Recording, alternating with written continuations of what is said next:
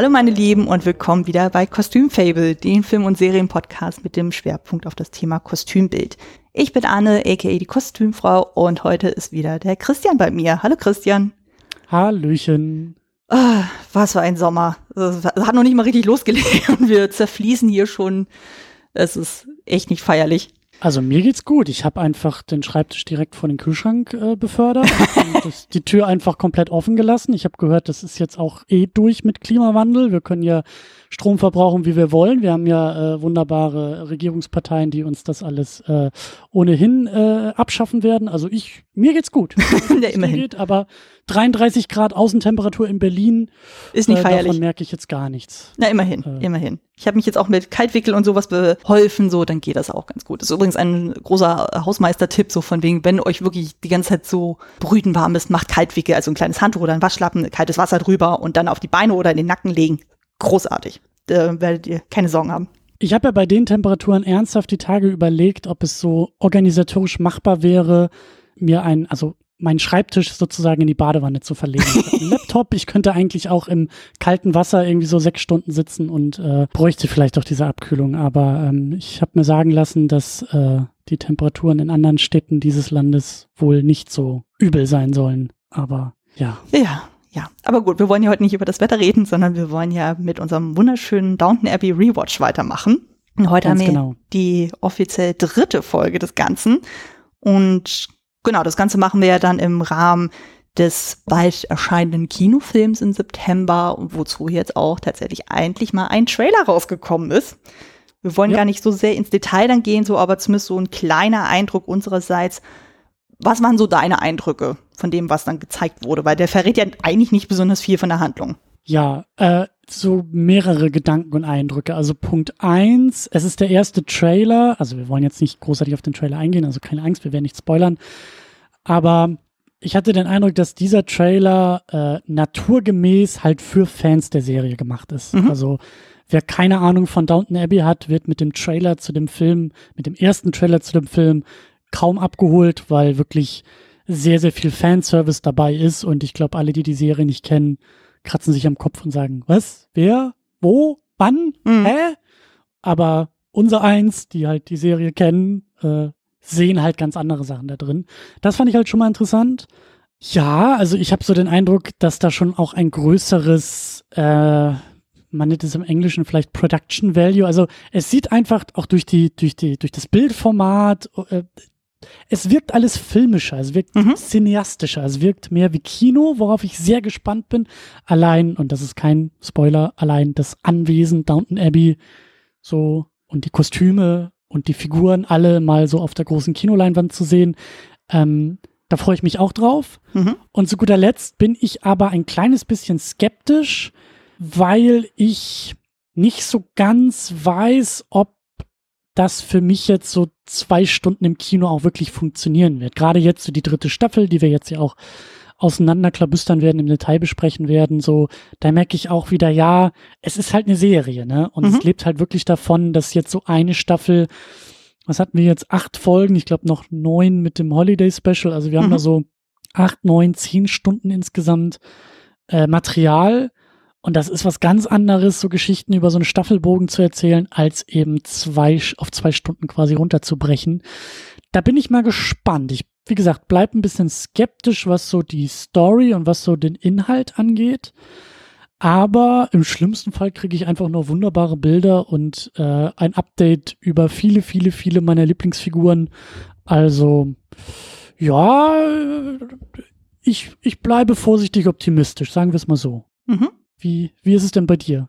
Äh, ähnlich, ähnlich, aber ich habe das Gefühl, ich bin da noch ein bisschen positiver gestimmt. So, also was die Dauer betrifft, so da mache ich mir eigentlich nicht so die Sorgen, weil es ist ja zum Beispiel so bei den Specials, die wir immer am Ende der Staffel dann haben, die gehen ja auch schon länger als ihre normale reguläre Folge. Das sind immer anderthalb Stunden. Also von daher denkt man jetzt der Kinofilm, ich habe jetzt nicht extra noch auf die Dauer geguckt, so ich denke mal, das werden ja auch etwas äh, um die zwei Stunden dann sein. Ich denke mal, es wird im Grunde genommen so ähnlich aufgezogen sein wie eben so eins von diesen Weihnachtsspecialen was sich ja dann, so wie sich das im Trailer so herauskristallisiert, anscheinend um ein größeres Event dann dreht, worauf wir jetzt nicht genauer eingehen werden. Aber ja, mal gucken, wie das soweit funktioniert. Aber ich denke auch, dass es wird sehr viel Fanservice sein und ich denke mal, dadurch, dass wir ja auch in der Handlung so weit fortgeschritten sind, weil wir haben ja quasi gefühlt ein Zeitfenster von mindestens zehn Jahren, die dann irgendwie in der Serie abgedeckt werden. Mal ja. gucken, ob die dann irgendwie am Anfang dann nochmal so prologartig dann so ein bisschen wie, ich glaube, so ein guter Vergleich ist zum Beispiel die Serie Firefly und dann der Film dazu Serenity, dass sie ja erstmal am Anfang nochmal so einen Fünf-Minuten-Prolog machen müssen, von wegen, wer ist denn eigentlich wer und wer gehört ja. zu welcher Fraktion, inwieweit die das hier auch nochmal aufgreifen müssen. Lass ich mich mal überraschen. Hm, aber mir ist auch tatsächlich aufgefallen, die Kameraführung ist doch sehr anders. Also man sieht viel mehr so diese, oh, wie nennt man das nochmal so, wenn dann so über das Anwesen dann so, ja. äh, so eine Kamerafahrt gemacht wird und so, oder auch in den, im Dienstbotenraum, also da, wo die ja zusammen essen, da sieht man auf einmal so Kameraschwenks, die man ja vorher so in der Form noch nie gesehen hat, wo ich auch dachte, huch, das wirkt einfach von der Bildführung doch sehr anders. Wie du schon sagtest, dieses sehr cineastische. Und ja. von daher, ja. ich lasse mich einfach mal überraschen. Also ich denke mal, die werden sich schon was dabei gedacht haben so wie ich das ja verstanden habe, haben die ja relativ früh über das Thema Kinofilm nachgedacht, also auch schon, glaube ich, im Rahmen der sechsten Staffel. Und die hatten ja genug Zeit, das ja reifen zu lassen, von daher. Und ich hatte das Gefühl gehabt, so, dass ja eigentlich alle ziemlich Bock haben, zumal da ja auch eine Schauspielerin dabei ist, auf die ich mich auch schon sehr, sehr freue. Gerade im Zusammenspiel mit Maggie Smith. Das wird sehr, sehr spannend. Da freue ich mhm. mich auch schon sehr. Aber lasst euch überraschen. Ja. Wie gesagt, wir wollen nicht zu sehr ins Detail gehen. Es gibt ja welche, die sagen so, um Gottes Willen, ich will so wenig wie möglich mitkriegen. Von daher seid ihr gewarnt. Also wir verweisen einfach nur darauf, es gibt schon den Trailer, vielleicht habt ihr ihn sogar schon gesehen. Mir ist aber auf jeden Fall aufgefallen, dass der internationale Trailer und der deutsche Trailer andere Bilder zeigen. Mhm. Also ich hatte das Gefühl, der deutsche Trailer zeigt ein bisschen mehr als der internationale. Müsst ihr mal drauf achten. Das ist sehr, sehr faszinierend. Mhm. Genau. Mm, ich würde aber auch sagen, wir springen jetzt erstmal wieder zurück zu unserem Rewatch. Ich denke mal, so zum Trailer haben wir soweit alles gesagt, was gesagt werden sollte. Ja, ich bin gespannt auch, ob die nächsten Monate, kann sein, dass wir vielleicht nochmal über Trailer sprechen, weil es kann ja sein, dass in den nächsten Monaten auch noch mehr Trailer kommen, vielleicht auch ein bisschen mehr gezeigt wird vielleicht? oder so. Also könnte sein, dass es vielleicht nicht das äh, letzte Mal ist, dass wir über den Film auch sprechen, bevor wir über den Film sprechen. Genau. Ich meine, allerspätestens im September werden wir uns ja dann bei dir in der Second Unit ja auch zusammensetzen und dann final über das Endergebnis dann auch sprechen. Da bin ich auch schon sehr, sehr und gespannt. Und Tee trinken. Und Tee trinken, ganz wichtig. Und noch ganz Biscuit dazu und hast du nicht gesehen. Ah, das wird super. So sieht's aus. Das wird super. So sieht's aus. Gut. Dann kommen wir aber jetzt erstmal zurück zu unserem Rewatch und zu der dritten Staffel, die wir heute ja sehr intensiv besprechen werden.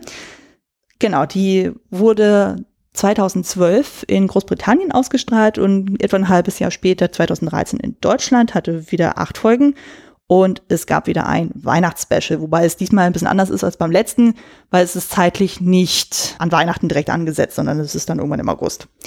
Die Kostümbinderin ist diesmal Carolyn McCall, also nicht so wie die anderen beiden Staffeln, aber die ist keine Unbekannte. Sie war schon in der ersten Staffel dabei gewesen als Kostümassistentin, also von daher war ihr die Materie durchaus vertraut. Und ihren Namen könnte man sich durchaus merken, weil es kommt ja jetzt irgendwann demnächst eine neue HBO- und BBC-Serie raus namens His Dark Materials.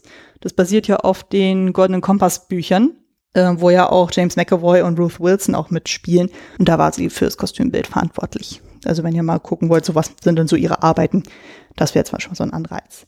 Genau, und vom Zeitfenster her, wir erinnern uns ja, die zweite Staffel endete ja im Januar 1920 und diesmal ist der Sprung relativ gering. Wir sind nur quasi ein paar Monate weiter im Frühling 1920. Und die acht Folgen so spannen etwa so einen Zeitraum von ungefähr sechs Monaten ab. Also sprich, wir hören dann auf im August 1920 und dann gibt's nochmal von der achten Folge auf das Weihnachtsspecial einen Sprung von einem Jahr und wir hören dann quasi in Summe im August 1921 auf und damit deckt diese Staffel insgesamt ein Zeitfenster von anderthalb Jahren ab. Also deutlich kürzer als jetzt die Staffel zuvor, wie wir uns erinnern. Also von daher ist es ja doch alles zeitlich sehr dicht beieinander. Ja, ja. Genau. Magst du dann einmal zusammenfassen, was sich denn oben bei der Familie Crawley und Code und so abspielt in dieser Staffel?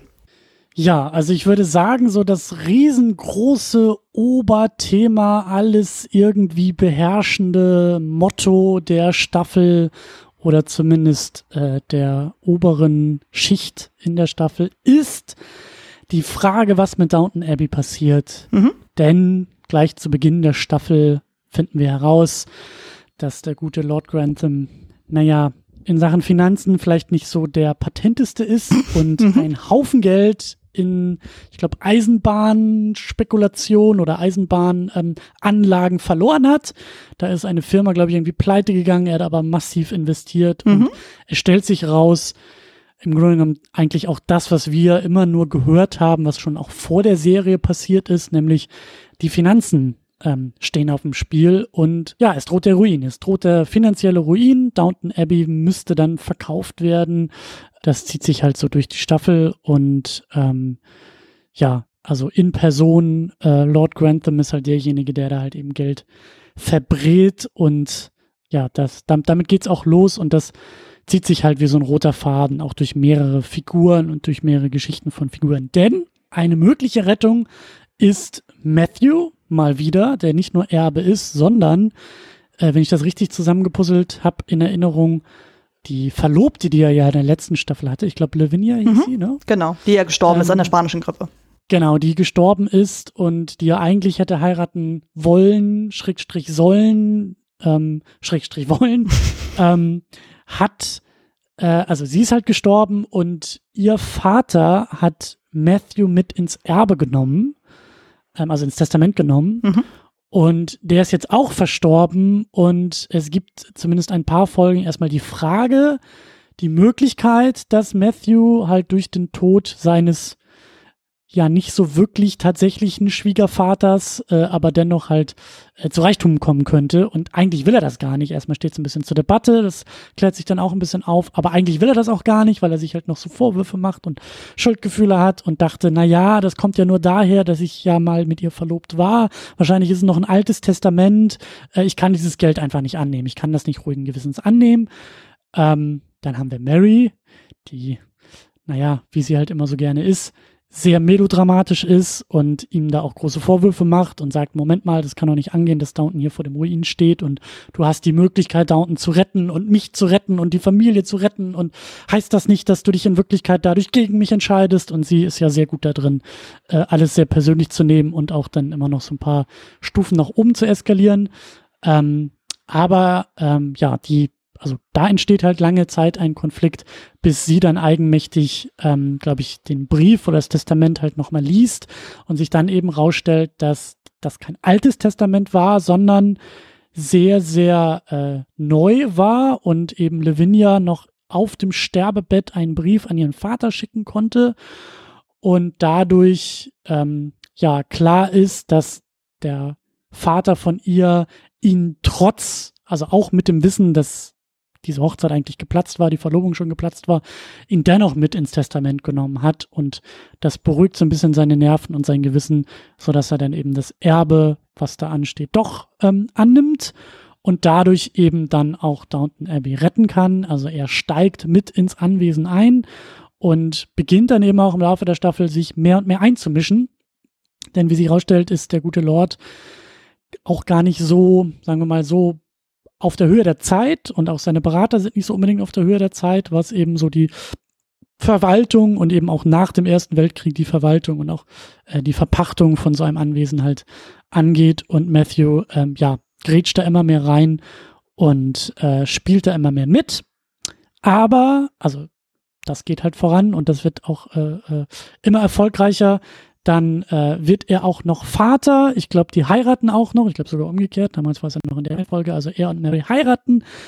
Er wird Vater im Holiday Special und wir arbeiten ja auch mit Spoilern und wir müssen es natürlich auch erwähnen. Mhm. Stirbt, wie ich finde, sehr überraschend. Da werden wir, denke ich mal, später auch noch ein bisschen drüber diskutieren, äh, wie, wie sich das alles angeführt hat. Aber am Ende von einem Holiday Special stirbt er irgendwie auch sehr irgendwie bemitleidenswert, weil er ist so glücklich, das Baby ist da, der Frau geht's gut, die hm. Geburt hat geklappt, er ist stolzer Vater und auf dem Weg nach Hause verunglückt er mit dem Auto, ähm, wahrscheinlich weil er zu unaufmerksam war und naja, auf jeden Fall stirbt Matthew im Laufe dieser Staffel.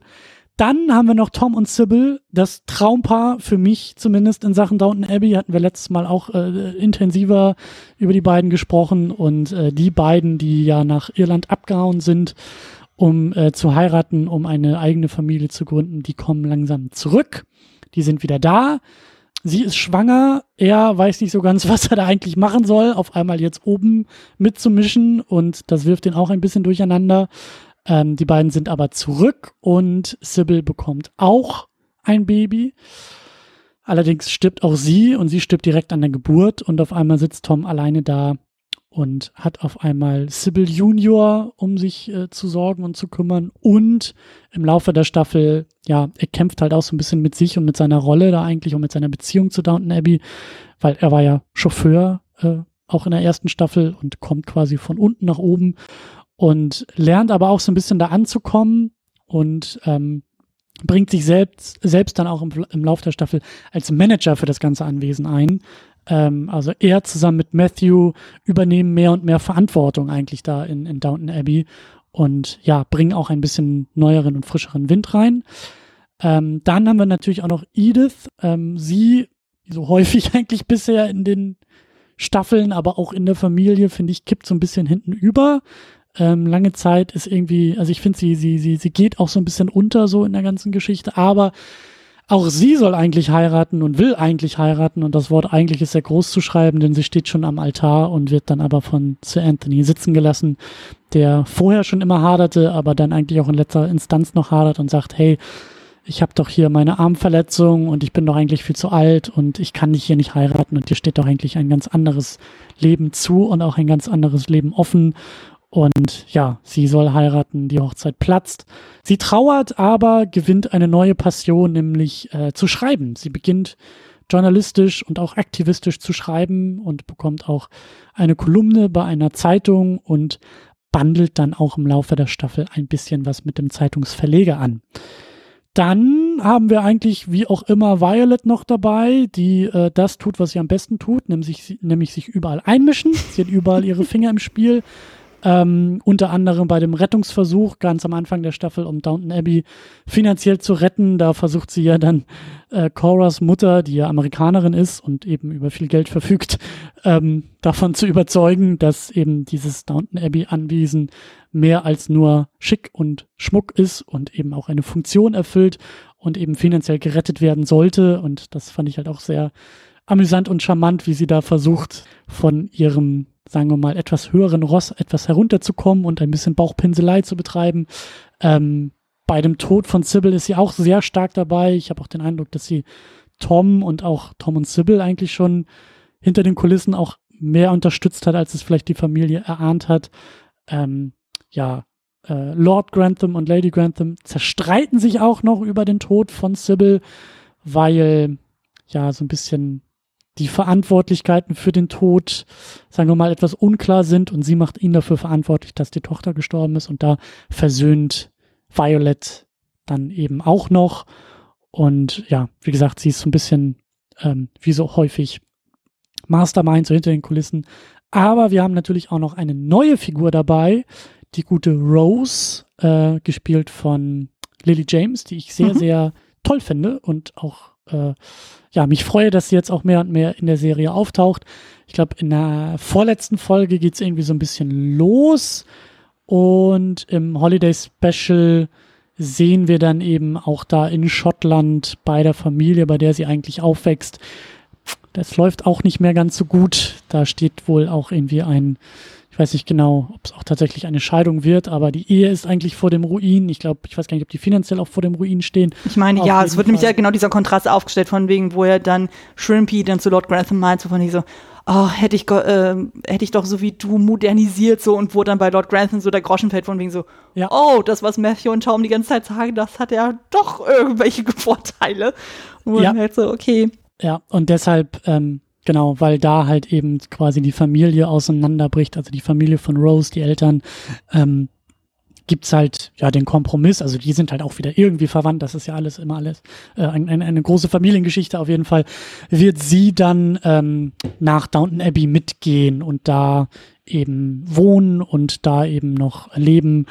Und äh, ja, das wird dann natürlich für die nächsten Staffeln äh, auch Thema, wie dann eben auf einmal, ich glaube, korrigiere mich da gerne, aber ich glaube, sie ist auch noch Teenager, oder? Also sie ist 18, meine genau. ich, so in dem Dreh. Also sie ist ja quasi ein bisschen so dann der Sybil-Ersatz, dann so quasi für den jungen Geist und so, der mit der neuen Zeit genau. mitgeht so und da ein bisschen für frischen Wind sorgt und genau. Genau. Und das wird mit Sicherheit, also ich habe kaum noch Erinnerungen an irgendwie die späteren Staffeln, fällt mir ein. Äh, da werden wir auch noch drauf zu sprechen kommen. Aber äh, ja, wird da halt auch noch frischen Wind in das ganze Thema und in die Familie bringen. Mhm. Äh, genau, es kann sein, vielleicht habe ich die eine oder andere Figur vergessen. Ich glaube, äh, Cora, gut, über sie habe ich jetzt gar nicht so viel gesagt. Äh, die steckt natürlich auch immer wieder so mit in den Geschichten drin. Also die Tochter stirbt und der Schwiegersohn stirbt und eben das Anwesen steht vor dem Ruin. Ähm, Genau, aber ja, ich glaube, das sind erstmal so die wichtigsten Handlungsstränge äh, in Sachen oben. Mhm. Ich glaube, ich würde eine Sache noch ergänzen, die nicht unwichtig ist, und zwar rund um Tom. Ich meine, das ist ja nicht ohne Grund so, dass er da auf dem Anwesen dann bleibt, dann so, weil er war da in so politische Sachen involviert, so Stimmt. und äh, dadurch ähm, hat er richtig Ärger bekommen mit der irischen Polizei, war auf der Flucht, ist dann erstmal alleine geflogen und Sybil ist dann hochschwanger dann nachgereist, was ja auch erstmal ein riesen Eklat in der Familie gesorgt hat. Aber das ging ja dann auch so weit dann gut. Aber das Ganze hatte dann zur Konsequenz, dass dann der Deal beschlossen wurde, ja, ähm, solange Tom nicht wieder nach Irland zurückkehrt, ist alles gut, dann ja, werden sie ihn nicht mehr verfolgen. Stimmt. Und das ist natürlich für ihn ein absolutes Dilemma, so weil er wollte natürlich, dass sein Kind dann in Irland geboren wird und solche Sachen. Und das geht natürlich jetzt nicht mehr. Und er muss jetzt gucken, dass er dann in eben Großbritannien dann äh, Wurzeln schlägt dann so oder woanders dann so und deswegen hadert er auch unglaublich dann damit so und es wird ja auch bis zum Ende der Staffel auch nicht klar, äh, geht er jetzt nach Liverpool oder bleibt er jetzt doch in Downton so zum Wohle von Sibby, also eben der kleinen Tochter dann. Und das ist natürlich für ihn dann auch ganz, ganz wichtiges Thema. Ich glaube, das ist durchaus wichtig zu erwähnen, dass dann klar wird, ja, er könnte doch einfach jederzeit nach Irland zurückkehren. Nein, das kann stimmt, er nicht. Stimmt. Stimmt, er sitzt im Exil und das äh, wirft ihn auch noch viel mehr in so ein, also das zwingt ihn auch viel mehr, sich mit Downton Abbey und seiner neuen Position auseinanderzusetzen, weil er eben nicht einfach die Koffer packen kann und wieder abhauen kann. Mhm. Stimmt, ja. Ja. Ja. Aber es wird ja dann im Laufe der Zeit dann auch klar, so okay, er kann durchaus seine Expertise dann auch mit da reinbringen, weil er ist ja dann irgendwie der Einzige in der Familie, der tatsächlich ein bisschen Ahnung von Landwirtschaft auch hat, was ja die anderen aus der Familie wirklich gar nicht haben. Und ja. Vielleicht auch der Vorteil, dass er ein bisschen Ahnung vom Leben hat, also das auch, ja. echten Leben, so, weil er eben nicht äh, in diesem Status geboren wurde, so. Ja. Das stimmt natürlich. Das ist dann nicht so in dieser Seifenblase, in die Lord Grantham und Co. dann irgendwie so leben, so von wie so, nee, das funktioniert alles dann so und ja. Wie sieht's denn unten aus? Ich habe da so einige äh, Highlights noch in Erinnerung. Ja, ja, das ist einiges. Also ich habe eigentlich sehr, sehr viel aufgeschrieben. Ich glaube, ich werde das aufgrund der absoluten Wärme heute dann auch ein bisschen reduzieren. Ich werde es mal ein bisschen äh, raffen. Ich habe das Gefühl, es war das letzte Mal auch ein bisschen zu lang. Also, wir haben zum einen ja rund um Carsten, so, der hat mit Personal, äh, Personalmangel dann zu kämpfen, weil er eben durch diese Finanzgeschichte so sagt dann London wir müssen sparen, sparen, sparen, so, ohne über die Familie einzuweihen. Und das heißt natürlich im Umkehrschluss, wir können keine Leute einstellen. Das wird natürlich trotzdem irgendwie hinter seinem Rücken gemacht, so, aber gut. Und äh, genau, dadurch hat er so ein bisschen damit zu kämpfen. Dann macht ihn die Sachen mit Mrs. Houston zu schaffen, als dann irgendwie sich so anbahnt, hey, sie könnte irgendwie an Krebs erkrankt sein, aber es wird dann doch relativ positiv alles dann, oder stellt sich als positiv heraus, weil es dann doch eine gutartige Geschichte ist. Dann kommt es mit Thomas und äh, Jimmy noch ähm, da ins Feld, und so, wo er in so eine Bredouille reinkommt und so von wegen, hey, wenn er das irgendwie öffentlich macht, dann äh, stört das die Familienskandal und das ist alles ganz, ganz kompliziert. Und dann kommen natürlich so seine persönlichen Probleme mit Tom als neues Familienmitglied, so von wegen so, er kann doch nicht Mary, äh, Lady Mary so mit vollen na normalen Namen ansprechen. Und überhaupt so, also sein ganzes Weltbild äh, kommt so völlig ins Wanken, aber da wandelt sich sein Bild dann doch so nach und nach. Und kleine kleine Ergänzung nur ähm, James. Ja. Nicht Jimmy. Ja, James. Ich habe äh, ich hab's jetzt bei mir in meinen Notizen unter Jimmy jetzt vermerkt und so, weil ich glaube, die meisten verbinden eher Jimmy mit ihm. Ja, aber ich glaube, Carson wäre da nicht so amused. Also er legt großen Wert darauf, dass aus Jimmy James wird. Ja gut, aber selbst Mrs. Hughes sagt dann auch so zu gewisse Sachen, so wo er dann deutlich spießiger ist und so sagt sie auch so, naja, lass mir doch mal die Kirche im Dorf dann so. Ja, aber, aber große Liebe für Carson und. Ja, ach, der ist zauberhaft. Also gerade mit Mrs. Hughes dann zusammen, die ja viele Sachen deutlich entspannter dann auch sieht. Also sei es dann, was Thomas betrifft mit seiner Homosexualität, wo im Grunde genommen klar war, im Grunde genommen weiß es doch eh die komplette Familie, nur er irgendwie nicht und äh, sieht das dann nicht so als äh, enormes Problem an. Und auch mit Tom hat sie dann eigentlich äh, gar keine Probleme so. Und die redet ihm ja sogar im den Weihnachtsspecial sogar zu, von wegen, hey, er hat sich doch gut gemacht und so. Und er so, braucht sich seiner Stellung überhaupt nicht zu schämen, so sei es die alte oder die neue Stellung. Und dann gibt's ja noch so diese kleine Zwischengeschichte mit dem einem Dienstmädchen Edna, wo die er versucht hat, heftigst mit Tom, wo er dann schon Witwer ist, dann zu flirten und dann ein bisschen übers Ziel hinausschießt und so, wo, sie, äh, wo Mrs. Hughes Tom dann auch wirklich ins Gewissen redet und sagen, so, ja, klar, die Initiative kam von ihr, so, aber er hat es auch nicht verhindert, also dass ihm dann auch mal ein bisschen bewusster wird, okay, gewisse Sachen kann er so als neues Mitglied einfach nicht mehr äh, tolerieren. Und ähm, er sagt dann auch so, ja gut, das sieht er dann ein, so, aber auf seinen Wunsch hin kriegt sie ja wenigstens noch ein gutes Zeugnis. Ich erwähne das jetzt nur, weil sie ja später nochmal wiederkommt, in einem anderen Kontext. Auch wenn sie jetzt wirklich nur in dem Special dann zu sehen ist. Mm, ganz, ganz wichtiges Thema ist natürlich auch, äh, also genau, weil Mrs. Hughes war eben diese Krebsgeschichte und das ist dann wirklich ganz zauberhaft und so, weil sie will ja anfangs niemandem davon irgendwas erzählen, dann so von wegen, ja, sie will nicht wie eine Tote behandelt werden oder eine bald Sterbende. Erstmal will sie Gewissheit haben, so ob wirklich da was ist oder nicht. Und dann kriegt aber Mr. Carson dann trotzdem irgendwie mit und macht sich natürlich mega Sorgen so und stellt sich aber dann raus, nee, es ist alles gut so und er ist am Ende total happy und so und sie freut sich sogar, dass er so happy ist, so dass man, man merkt, so, okay, die beiden haben wirklich eine unglaublich schöne Verbundenheit miteinander und es ist immer wieder ein Fest, den beiden zuzugucken. Mhm. Genau, jetzt kommen wir noch zum ganz, ganz großen Thema, ist natürlich die Geschichte rund um Anna und Bates. Wir erinnern uns ja, Bates ist ja dann im Gefängnis, der hat ja lebenslänglich bekommen anstelle äh, der Todesstrafe. Und äh, Anna ist natürlich dabei, dann Beweise für seine Unschuld zu suchen. Und das zieht sich natürlich alles ziemlich hin, weil es ja alles nicht so einfach, aber sie ist zuversichtlich, dass sie doch irgendwie was hinkriegt. Und während Bates dann so mit seinem Zellengenossen da so ein bisschen zu kämpfen hat, den Craig, der ihm das Leben schwer macht, versucht sie halt irgendwie alles zusammenzusuchen, was irgendwie geht, so um ihn da irgendwie rauszuholen.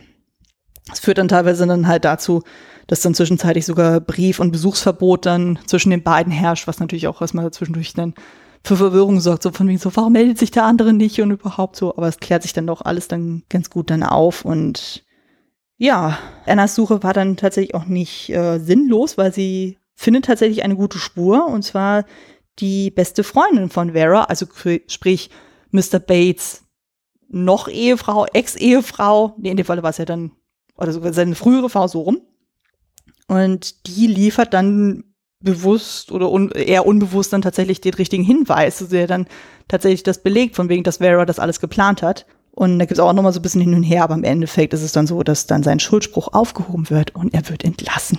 Und das ist großartig, dass die beiden dann sich endlich mal wiederfinden und dann auch ihr erstes eigenes kleines Häuschen beziehen können, so was ihnen ja dann als Ehepaar auch tatsächlich zusteht. Sprich, sie müssen dann nicht mehr im großen Haus dann wohnen, sondern die kriegen dann tatsächlich auch mal ein bisschen Privatsphäre für sich.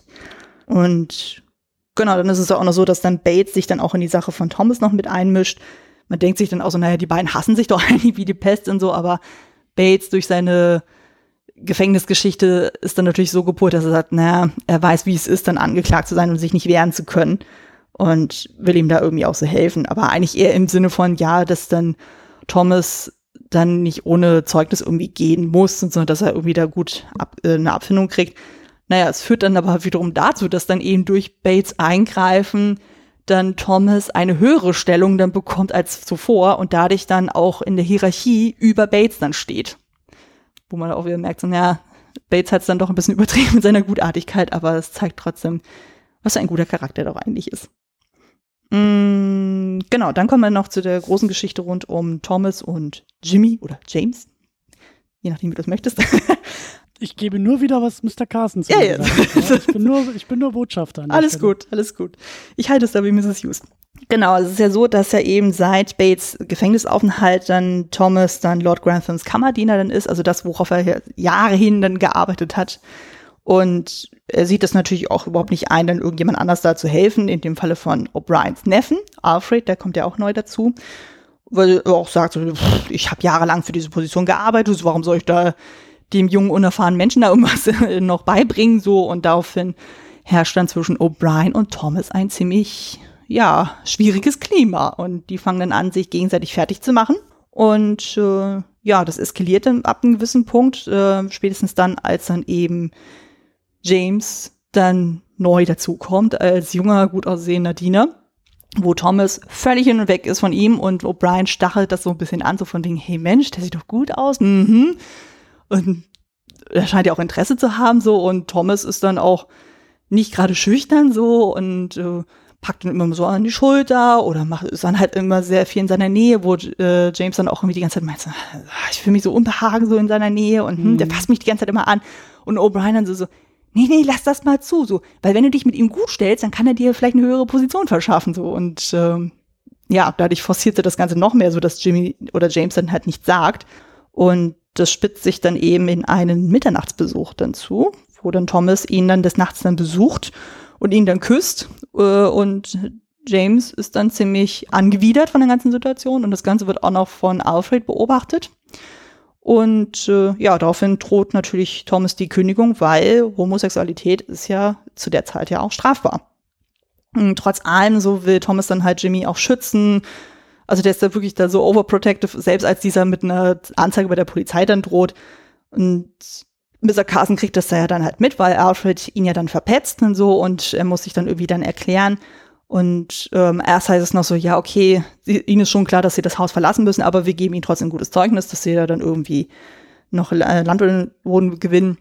Aber Jimmy kriegt das dann halt mit und O'Brien stachelt das dann auch nochmal zusätzlich an, von wegen so, ja, aber ganz ehrlich, der muss auch seine Strafe kriegen und hm, das ist doch widerwärtig, was er gemacht hat. Und Jimmy kommt dann eben auf den Gedanken, dann halt Mr. Carson zu bedrohen, so im Sinne von, hey, wenn sie ihm ein gutes Zeugnis ausstellen oder überhaupt ein Zeugnis ausstellen, gehe ich zur Polizei, was natürlich die Familie absolut in den Skandal stürzen würde. Und mhm. das wäre natürlich fatal für Thomas, weil der hat ja irgendwie, wenn ich es richtig verstanden habe, irgendwie zehn Jahre an dieser Familie gearbeitet und wenn er keine Referenzen vorzeigen kann, kann er sich eigentlich nirgendwo mehr blicken lassen oder überhaupt noch irgendwo bewerben. Und ja, das ist dann natürlich alles sehr, sehr schwierig, aber eben durch Bates Einmischung ist es dann halt so, dass der wiederum mit O'Brien dann spricht. Und auch wenn er nicht so richtig weiß, so inwieweit das dann geholfen hat, aber es folgt ja dann dieser Hinweis auf die Seife der Ladyschaft. Wir erinnern uns, erste mhm. Staffel. Und äh, dadurch äh, redet sie ja nochmal mit Jimmy und sagt dann so, hey, du hast ja schon bewiesen, dass du das nicht gut findest und so, lass es äh, gut sein. Und Jimmy denkt sich auch, was, was, hä? Also sie haben mir doch erstmal wahrscheinlich anderes erzählt, also es geht dann so hin und her. Und am Ende ist es dann halt so, dass das Ganze ja dann so auf dem Cricket Spieltag dann irgendwie nochmal thematisiert wird, weil sich dann rausstellt, so, also Jimmy hat dann auch mit Alfred gesprochen, weil das natürlich dann immer so in der Luft schwebte, so und keiner so richtig darüber reden wollte.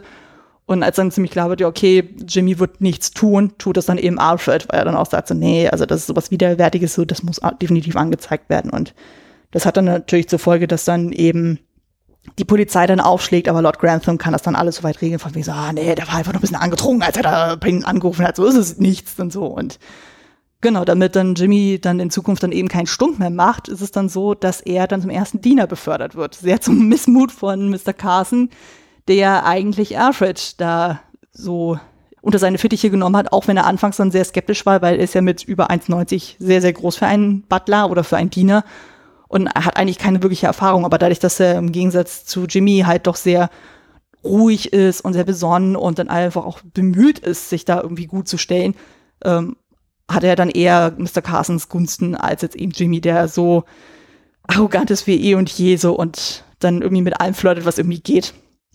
Was Mr. Carson natürlich total so wieder ist. Aber naja, Lord Grantham hat so entschieden, also ist es dann so. Und Genau, dann in dem Special ist es dann so, dass dann eben ein Jahr vergangen ist und Jimmy ist immer noch unglücklich mit der Situation mit äh, Thomas. Und dann gibt's ja dann diese Jahrmarktgeschichte, wo er dann die Dienerschaft bei so einem Tauzi-Wettbewerb mitmacht und Jimmy kann das dann irgendwie so deichsen, dass äh, die dann gewinnen und dadurch äh, kann er einiges an Geld einstreichen, ist daraufhin sturzbetrunken, weil das natürlich feiert und wird dann halt von der generischen Mannschaft dann verprügelt und dann kommt aber Thomas ins Spiel und rettet ihn da tatsächlich und das führt dann dazu, dass die beiden sich tatsächlich aussprechen und das dann ziemlich klar wird, okay, die können einfach nicht zusammen sein, aber Jimmy kann zumindest seine Freundschaft anbieten und dadurch haben sie dann ihren Frieden dann gefunden für die Zukunft, was ja auch ganz schön ist. Mhm. Mm, genau, bei O'Brien lässt sich halt sagen, also wie gesagt, das ist ja dann diese Kriegssituation, dadurch, dass ja dann Thomas ihrem Neffen Alfred nicht helfen will, so wirklich. Und das Ganze spitzt sich dann auch so weit dann zu, dass dann Thomas dann irgendwann sogar dann das Gerücht dann streut, so von wegen, ja, ach ja, übrigens, O'Brien will kündigen und das geht dann bis zu Core dann hoch so und äh, O'Brien fällt aus äh, allen Wolken, wo sie auch denkt, so, wo kommt das auf einmal her? Und es stellt sich dann raus, dass dann das Aussehen über Mosley dann irgendwie lief und so und der das Aussehen weitergegeben hat an die Familie, weil er dachte so, oh, die Familie weiß doch Bescheid und so. Und äh, ja, das sorgt für sehr viel Missmut und dadurch ist dann ihre Position eh ein bisschen angefressen, auch bei Cora, auch wenn die das irgendwie mehr oder minder klarstellen kann. Und ja, es ist dann auch so, dass schon so ein bisschen angedeutet wird, so dass äh, sie dann in dieser Familie nicht mehr bleiben wird, weil als sie dann mit nach Schottland dann fährt, also wo die ja im Weihnachtsspecial dann unterwegs sind, dann wird sie ja sehr von der Herrin des Hauses von Susan dann schon so ein bisschen umwormt und von wegen so, ah, so, sie kriegen doch so diese tollen Frisuren von Cora dann hin, können sie das nicht mal machen, was dann ihre eigene Zofe dann so auf den Plan ruft, so von wegen so, ah, die macht mir meinen Platz äh, widerspenstig oder ja, meinen Platz spenstig und will da sogar bei dem Jägerball dann irgendwie Whisky untermischen, was aber allerdings dann Mosley dann trinkt und das sorgt dann für einen ziemlichen Eklat dann so und O'Brien ist dann sich klar, okay, die Frau will mir nichts Gutes, so ich äh, werde Susan Bescheid sagen und naja, wir werden ja dann in der nächsten Staffel dann raushören, so, dass die dann tatsächlich eben mit dann nach Indien dann gegangen ist, anstelle von mhm. der eigentlichen Kammerzofe. Und genau bei Alfred ist noch zu sagen, also eben bei dem besagten Neffen, sein eigentliches Interesse liegt ja eigentlich im Kochen. Aber O'Brien hat ihm ja gezielt dann auch gesagt, so, nee, also als Koch und du als Mann so, das funktioniert nicht. Also in der Zeit war es anscheinend so, dass du da als Mann nicht so großartig Karriere machen konntest arbeite lieber als Diener und arbeite dich zum Butler hoch, da hast du wesentlich mehr Perspektive. Naja, ob es so wirklich funktioniert, ist so eine Sache für sich, weil stellt sich relativ schnell raus, so, naja, als Kammerdiener eignet er sich nicht so wirklich. Und als Diener, ja, passt schon irgendwie, aber da ist er auch nicht so das Gelbe vom Ei. Und dann kommt ja noch die Situation hinzu, dass er dann halt ständig dieser Konkurrenzkampf ist zwischen ihm und Jimmy, weil Alfred sich auch in das neue Küchenmädchen, was dazu kommt, Ivy verguckt. Und die ist aber wiederum in Jimmy verknallt und so und ja, der stellt das nicht so richtig klar. So, und Alfred sagt das Ivy auch noch so direkt von wegen, äh, übrigens, äh, er steht nicht auf dich so. Und sie dann die ganze Zeit so, ja, aber er soll es mir selber sagen und äh, macht sich da die ganze Zeit Hoffnung. Und ja, also da gibt's halt dieses komische Liebesdreieck und da kommen wir auch direkt dann rüber zu Daisy, weil das Problem ist natürlich, sie ist auch in Alfred verguckt und so, aber dadurch, dass er dann in dem Moment, als dann Ivy auch tauchte, ähm, seine Aufmerksamkeit völlig von Daisy weg auf Ivy gelenkt war, davon war Daisy natürlich nicht so begeistert und ist seitdem mega garstig dann zu Ivy, obwohl sie eigentlich nicht so wirklich was dafür kann. Also man muss schon echt sagen, da diese Küche im Jahr, ich glaube 1920, 1921 da unten in Downton Abbey, das ist schon echt eine Singlebörse. Also das ist ja wirklich, das ist schon wirklich krass, wie viel da geflirtet wird und wer da alles in wen verliebt ist. Äh, ja, aber da komme ich später auch nochmal drauf. Also das ist auch so ein Punkt für sich. Naja, es ist ja halt so, dass dann eigentlich Ivy auch wirklich nur deswegen dazukommt, weil ja Daisy ja darauf gepocht hat, dass sie ja endlich mal eine Beförderung kriegt, dass sie ja nicht die ganze Zeit das Küchenmädchen bleibt, sondern dass sie endlich mal die Assistentin wird. Und der Wunsch wird ja auch tatsächlich erfüllt, was natürlich dann zur Folge hat, so dass dann so ihr neuer Schwarm dann sich ausgerechnet in quasi die neue Angestellte dann verguckt so und sie dann eigentlich keine Chancen mehr hat weil Ivy sieht ja durchaus auch gut aus.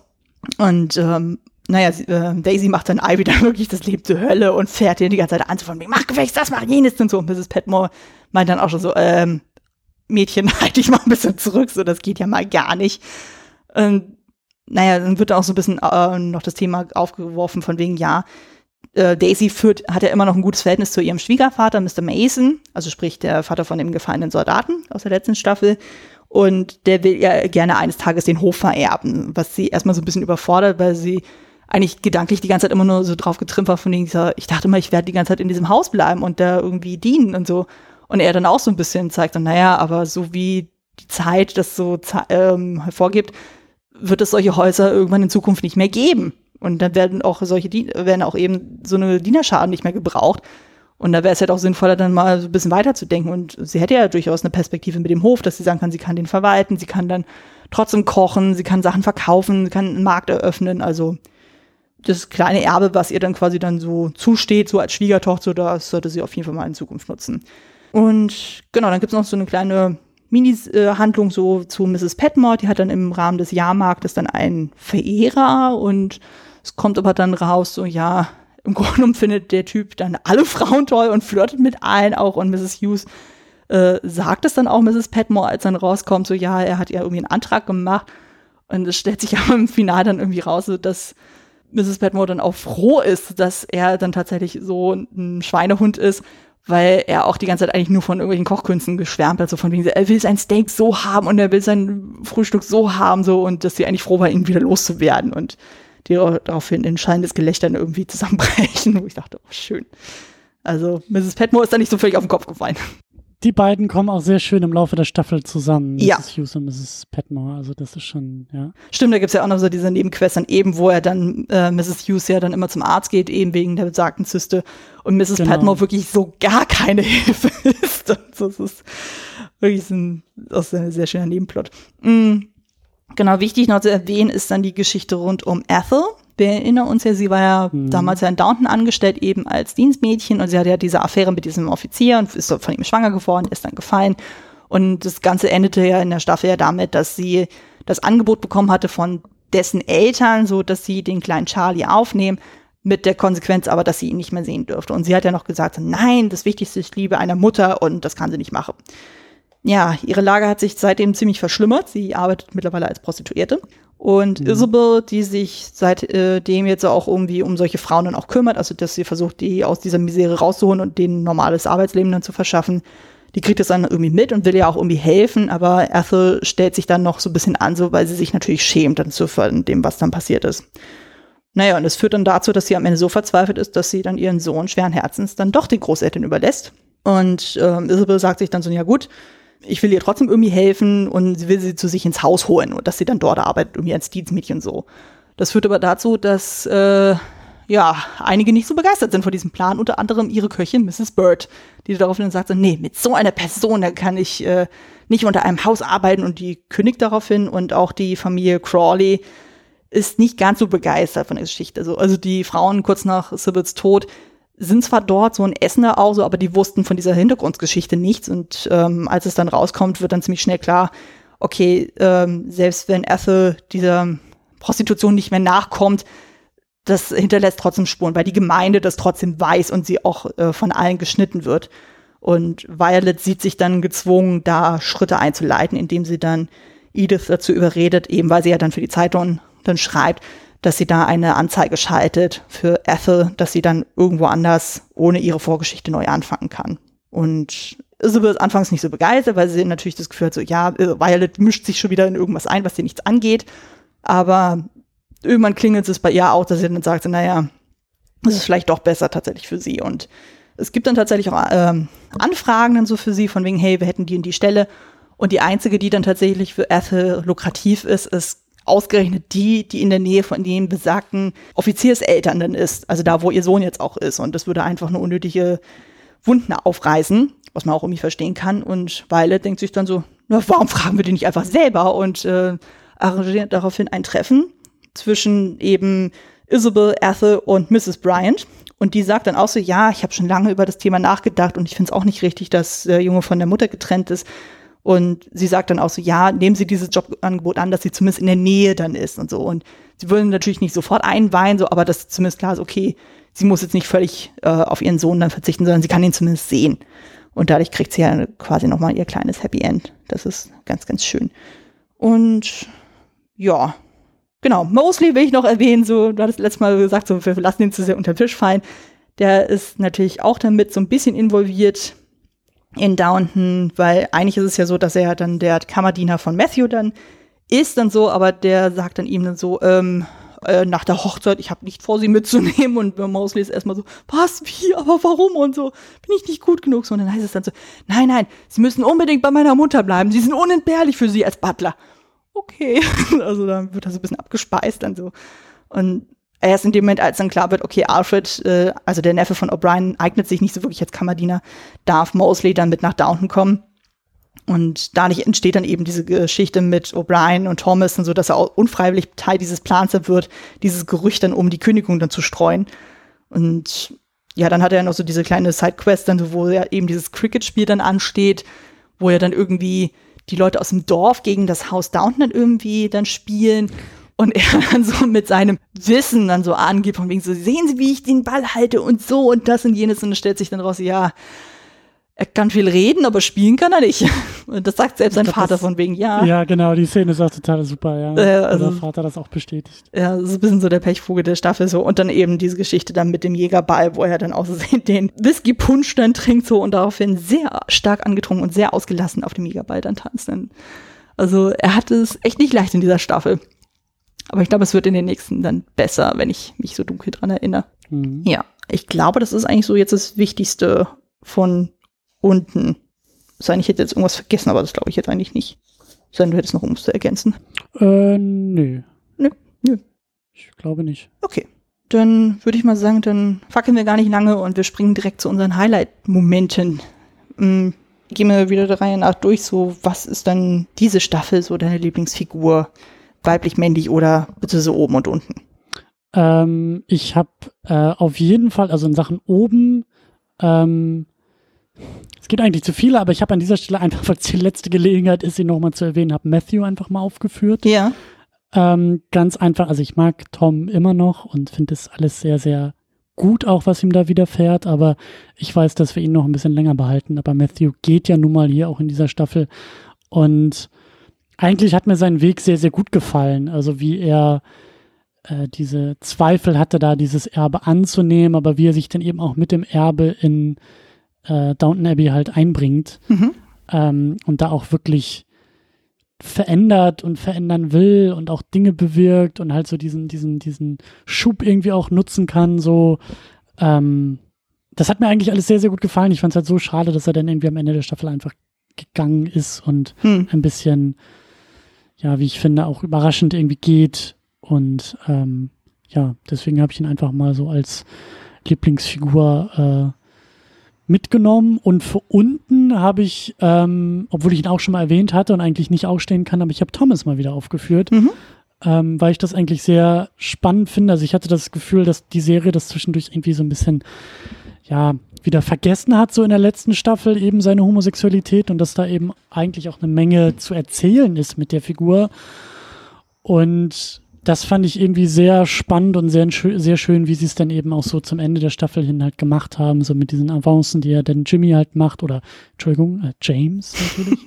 ähm, und ja, halt auch irgendwie sich selbst auch so, also auch mal über sich selbst redet und ich fand das irgendwie alles, zumindest wirkte das auf mich so als nicht homosexuellen Menschen, aber irgendwie auch recht würdevoll umgesetzt, eingebaut und irgendwie auch, ich hatte das Gefühl, dass die, dass Thomas irgendwie so ein bisschen, ja, mehr als einfach nur das blöde Arschloch irgendwie geworden ist, mhm. sondern mhm. zum einen halt irgendwie, ja, da, da schwingt ein bisschen mehr mit, warum er vielleicht da so verschlossen ist und so äh, eigen irgendwie auch ist und so, so aneckt und oder selten mit Leuten irgendwie klarkommt, einfach weil, ja, wie es denn ja eben auch gesagt wird, so er im Grunde genommen also wenn er so liebt, wie er lieben will, dann ist er kriminell. Mhm. Und ähm, ich glaube, Mr. Carson, ich glaube, als, als das irgendwie dann Thema wird und dieser Vorfall mit, mit äh, James dann da irgendwie ist und Mr. Carson da dann auch eingeschaltet wird und ich glaube, irgendwie auch so fürs Protokoll sagt, so irgendwie, ich weiß nicht mehr genau, wie er das formuliert, aber so, ja, äh, Thomas, ich ähm, halte dich irgendwie für verwerflich, aber ich. Ich glaube, verdorben, sagt er tatsächlich. Oder, oder verdorben so, weil ähm, du hast dir das nicht ausgesucht und äh, du bist halt nun mal so, wie du bist. Also da so ein bisschen, also ich fand es gut, dass sie das auch, also dass nicht alle das irgendwie so weglächeln, dass er irgendwie homosexuell ist, weil das wäre der Zeit halt auch nicht gerecht. Hm. Ähm, und dass Thomas ihn dann halt auch noch so korrigiert und sagt so, ja, also immerhin vielen Dank für den Respekt, den ich bekomme, aber ich selbst sehe mich halt nicht als verwerflich an hm. und möchte auch so nicht angesehen werden. Und das finde ich, das, das, ja, das hat mir halt gut gefallen und dann eben auch so der Bogen, der dann auch da am Ende mit, mit äh, James irgendwie geschlossen wurde, dass die zumindest irgendwie normal miteinander umgehen können oder normaler miteinander reden können. So, das, das, das fand ich schon, fand ich schon gut. Mhm. So, ja. Ja. Ja, bei mir sind es tatsächlich ganz andere Figuren. Also sind jetzt wieder zwei Damen.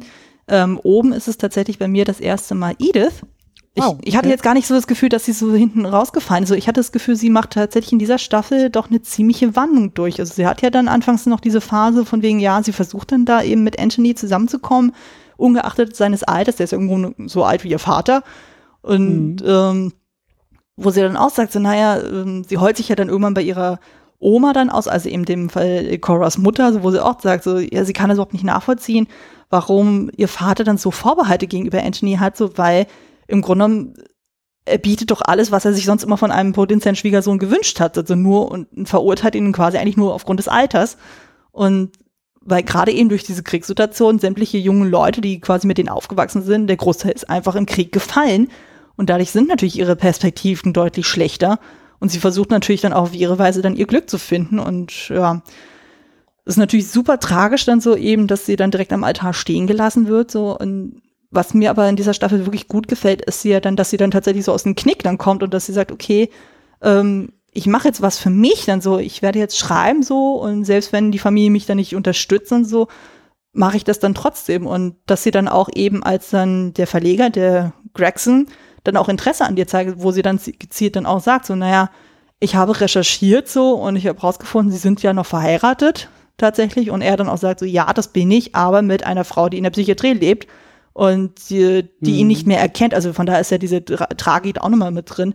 Und wo sie aber für sich dann auch sagt, so ja, sie sagt jetzt mittlerweile deutlich klarer ihre Meinung und ist dann auch mehr so für sich dann auch, dass sie quasi so versucht, so ihr Standing dann irgendwie da zu entwickeln und dass sie dann eben nicht mehr so dieses Sandwich-Kind ist, was immer so hinten rausfällt und wo sie dann auch so, als es dann bei diesem ähm, Jägerball, da ist es ja dann so, dass Craxton dann zufällig auch in Schottland ist und äh, sie den auch der Familie vorstellt, weil die anderen natürlich auch sagen, hey, wir sind doch interessiert an den Typen und wo ja gerade so Mary und auch ein bisschen auch Matthew so ein bisschen gegen ihn schießen, wo sie auch sagt, so, ganz ehrlich, hier, das geht ja mal gar nicht. Und äh, wenn er Interesse an ihr hat, so, dann soll es doch sein.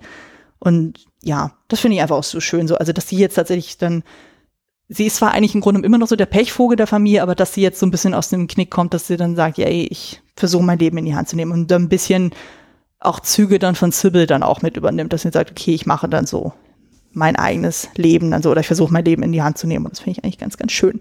Und unten habe ich dann auch wieder einmal Miss Hughes. Zum einen fand ich ja eben diese Story auch so niedlich dann eben, wo sie ja dann sich mit dem Thema Krebs dann auch auseinandersetzt, von wegen so, ja, ich versuche irgendwie dann trotzdem klarzukommen, so, und ich möchte niemanden irgendwie zur Last fallen und ich will auch niemanden Sorgen machen, solange noch überhaupt nichts bestätigt ist wo sie sich auch wirklich so freut, so als Mr. Carson sich so für sie freut, so er das aber ihr nicht so sagt, sondern sie kriegt das nur durch Zufall mit und das fand ich schon sehr, sehr niedlich. Aber auch, dass sie einfach so ein schöner Gegenpol zu Mr. Carson ist, dass sie ihn dann so ein bisschen auf den äh, Boden wieder zurückholt, von wegen so, ja, aber sie sind es auch ein bisschen sehr streng, was jetzt Tom betrifft, sei es jetzt Thomas, dann auch, dass sie da auch mal so ein bisschen die fünf gerade lässt und von wegen so, ja, wie gesagt, bei Thomas so, er konnte sich das ja nicht aussuchen und ja, im Grunde hat er ja niemanden geschadet de facto. Und auch mit Tom so von wegen so, naja, äh, Sybil hat sich ja nun mal für ihn entschieden so und er macht sich doch gut in der Familie. Und ihn da jetzt so für seine Art in anzukreien, so wäre ja auch irgendwie der verkehrt wird und ihn ja auch mal ermahnt, so von wegen, so, er soll gefälligst seine, äh, seine Manieren nicht irgendwie äh, im Keller lassen. Finde ich immer ganz schön, dass da immer so ein bisschen Kontra auch dazu kommt, so von wegen, ja, ich meine, klar, Mr. Carson hat natürlich so diese Obergewalt über die Dienerschaft sozusagen, aber sie ist so die einzige, die so bei ihm auf Augenhöhe ist, so dass er auch tatsächlich auf sie dann hört so und dann auch mal sagt so, ja, okay, hm, sie haben ja recht. Und das finde ich eigentlich ganz schön. Ne? Ja, ja, auf jeden Fall. Und da sind ja auch schon ein paar vorsichtige Grundlagen gelegt für die Beziehung zwischen ihr und ja. Mr. Carson. Ja. Also, wer so weiß, schön. wie die Serie weitergeht, äh, genießt diese Momente auch sehr zwischen den beiden. Ja, es ist so schön, so die zarten Keime, die dann aufkommen und dann. Ja.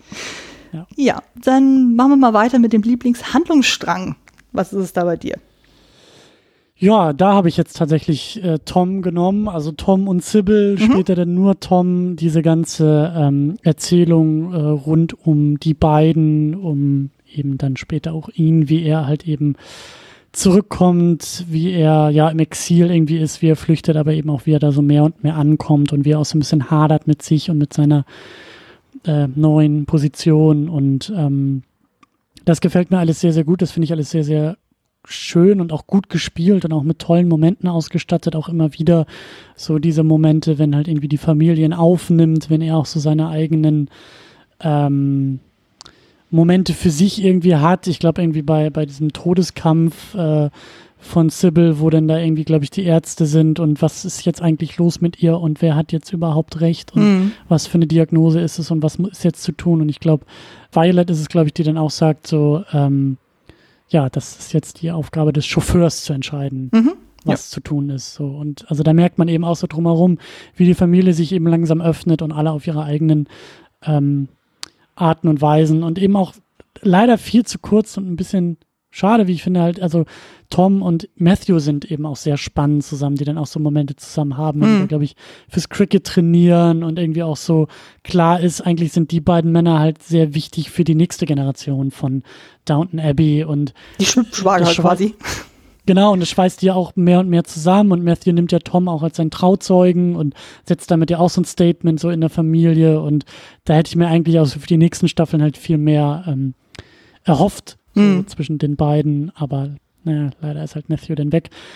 Aber ja, also was, was, was mit ihm gemacht wird, das Einzige, was ich ein bisschen ähm, ich hatte so das Gefühl, dass so beim, beim, beim Christmas Special da am Ende mit diesem Dienstmädchen, was da irgendwie sehr viel mit ihm flirtet und knutscht und dass das so, ich dachte, er wäre eigentlich schon weiter und dann bei dem Holiday Special wussten sie nicht so ganz, wohin mit ihm und wollten vielleicht noch nicht die neue Staffel irgendwie vorwegnehmen oder so und haben ihn quasi nochmal so ein bisschen nach hinten geworfen in seiner Erzählung und haben ihn halt nochmal mal hadern lassen und mit seiner Position irgendwie hadern lassen, so wo ich dachte, haben wir das nicht irgendwie, ist er nicht schon irgendwie weiter gewesen in ein paar Folgen davor? Also ähm, ja, da, da war ich, also ich bin nicht hundertprozentig zufrieden mit dem Verlauf, den er halt im Laufe dieser Staffel geht, hm. aber äh, finde es halt eben sehr spannend mhm.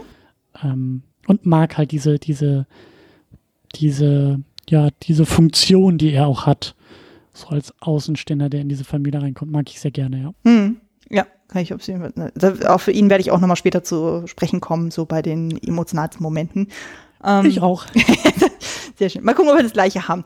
Nee, ich habe tatsächlich bei mir Lieblingshandlungsstrang äh, die Geschichte rund um Anna und Bates.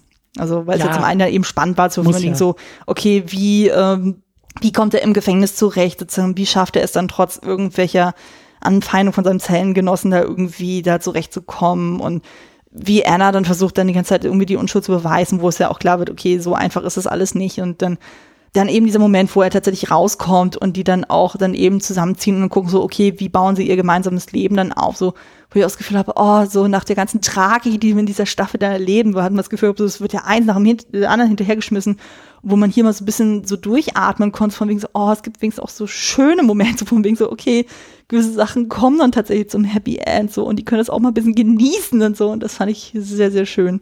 Und das gönnt man einfach den beiden auch so sehr. Also von wegen, also allein dieser Moment, wo sie dann das erst, wo sie dann in ihrem Haus dann sind und die dann zusammen die Wände streichen, wo ich auch dachte, oh schön. Also so ruhige Momente, ab und zu braucht es das auch mal. Also es kann ja nicht immer nur Drama, Drama, Drama sein. Ähm, also ich meine, hier in dieser Staffel, das haben sie ja deutlich besser durchgezogen als jetzt in der Staffel zuvor, wo man das Gefühl hatte, okay, da werden sie Sachen forciert, so wo man sich fragt, hä, wo kommt das jetzt auf einmal und muss das alles sein? Also hier wirkt es ja alles deutlich runder irgendwie.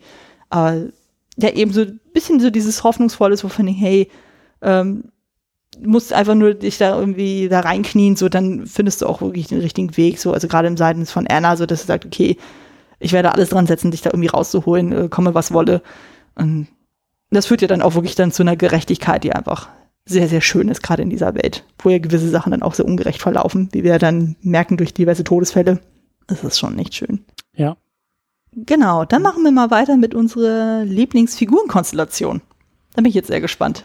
Ja, ich eigentlich auch und vor allen Dingen bin ich überrascht, was das Ergebnis angeht bei mir. Ich habe mir einfach äh, Jimmy und also James, Entschuldigung, James und Thomas einfach mal äh, hier gepickt, weil mhm. ich ähm, ja, den Verlauf vielleicht nicht ganz so, ganz so ähm, gelungen oder, oder die, die Entwicklung der beiden, aber ich mag halt wirklich das Ende. Also die, wie, wie, wie die beiden, also wie Thomas da irgendwie total äh, vermöbelt im Bett liegt so und irgendwie zu Jimmy sagen kann, hey, pass mal auf, ich weiß halt, dass du mir niemals geben kannst, was ich gerne hätte, aber das heißt ja eben nicht, also wir können ja trotzdem irgendwie Freunde sein und bleiben und irgendwie auch respektvoll miteinander umgehen mhm. und da so eine Versöhnung irgendwie zu haben und dass aus den beiden dann irgendwie so Freunde werden, das finde ich schon sehr schön.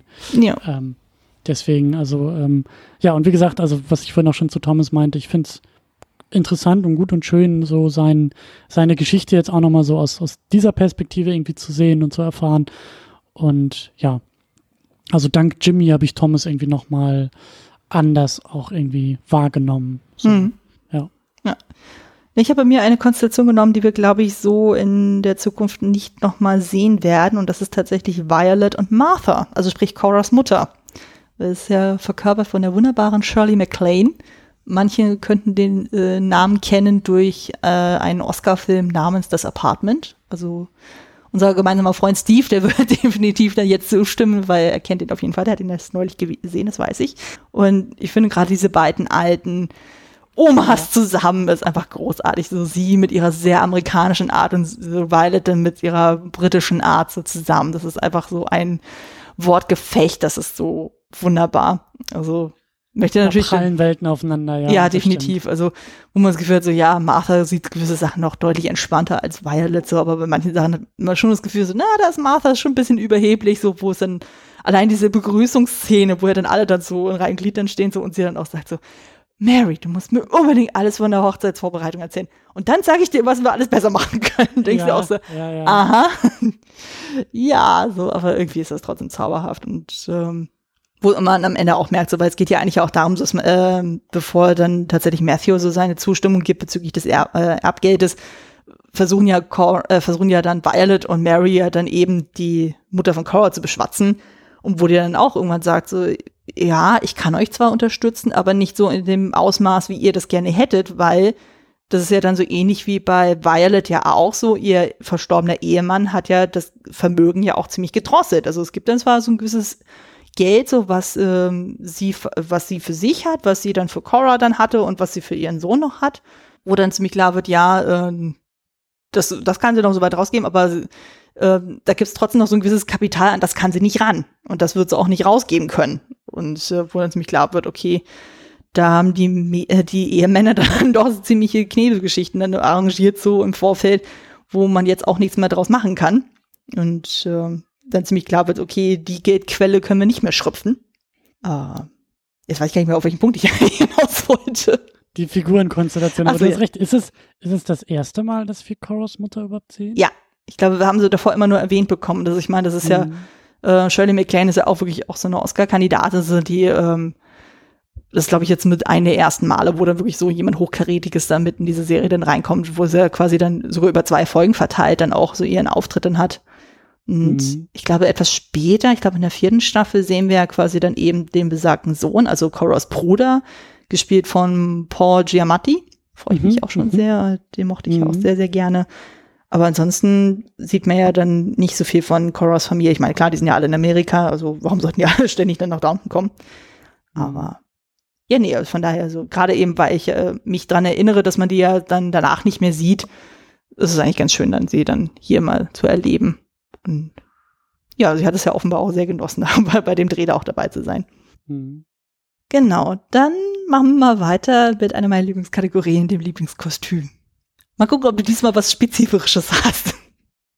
Ich habe einfach, ähm, ich ich glaube, ich glaube, mir fehlt echt so ein bisschen äh, der Blick so äh, für, für fürs Detail, so wie du ihn hast. Ich habe jetzt einfach auch wieder etwas sehr praktisch und pragmatisches genommen. Mhm.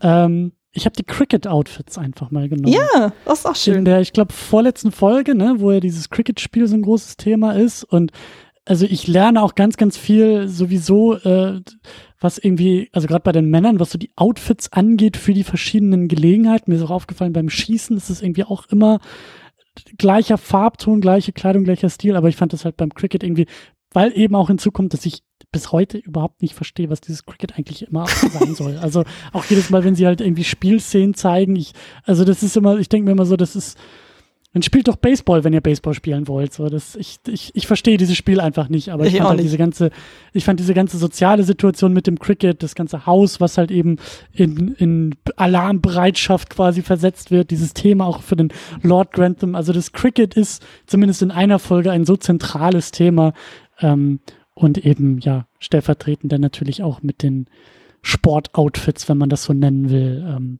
ja, ja. Genau. Fun Aber Fact übrigens dazu, äh, das muss ich kurz los. Wir hatten, das fand ich äh, in so einem kleinen Special auch so lustig.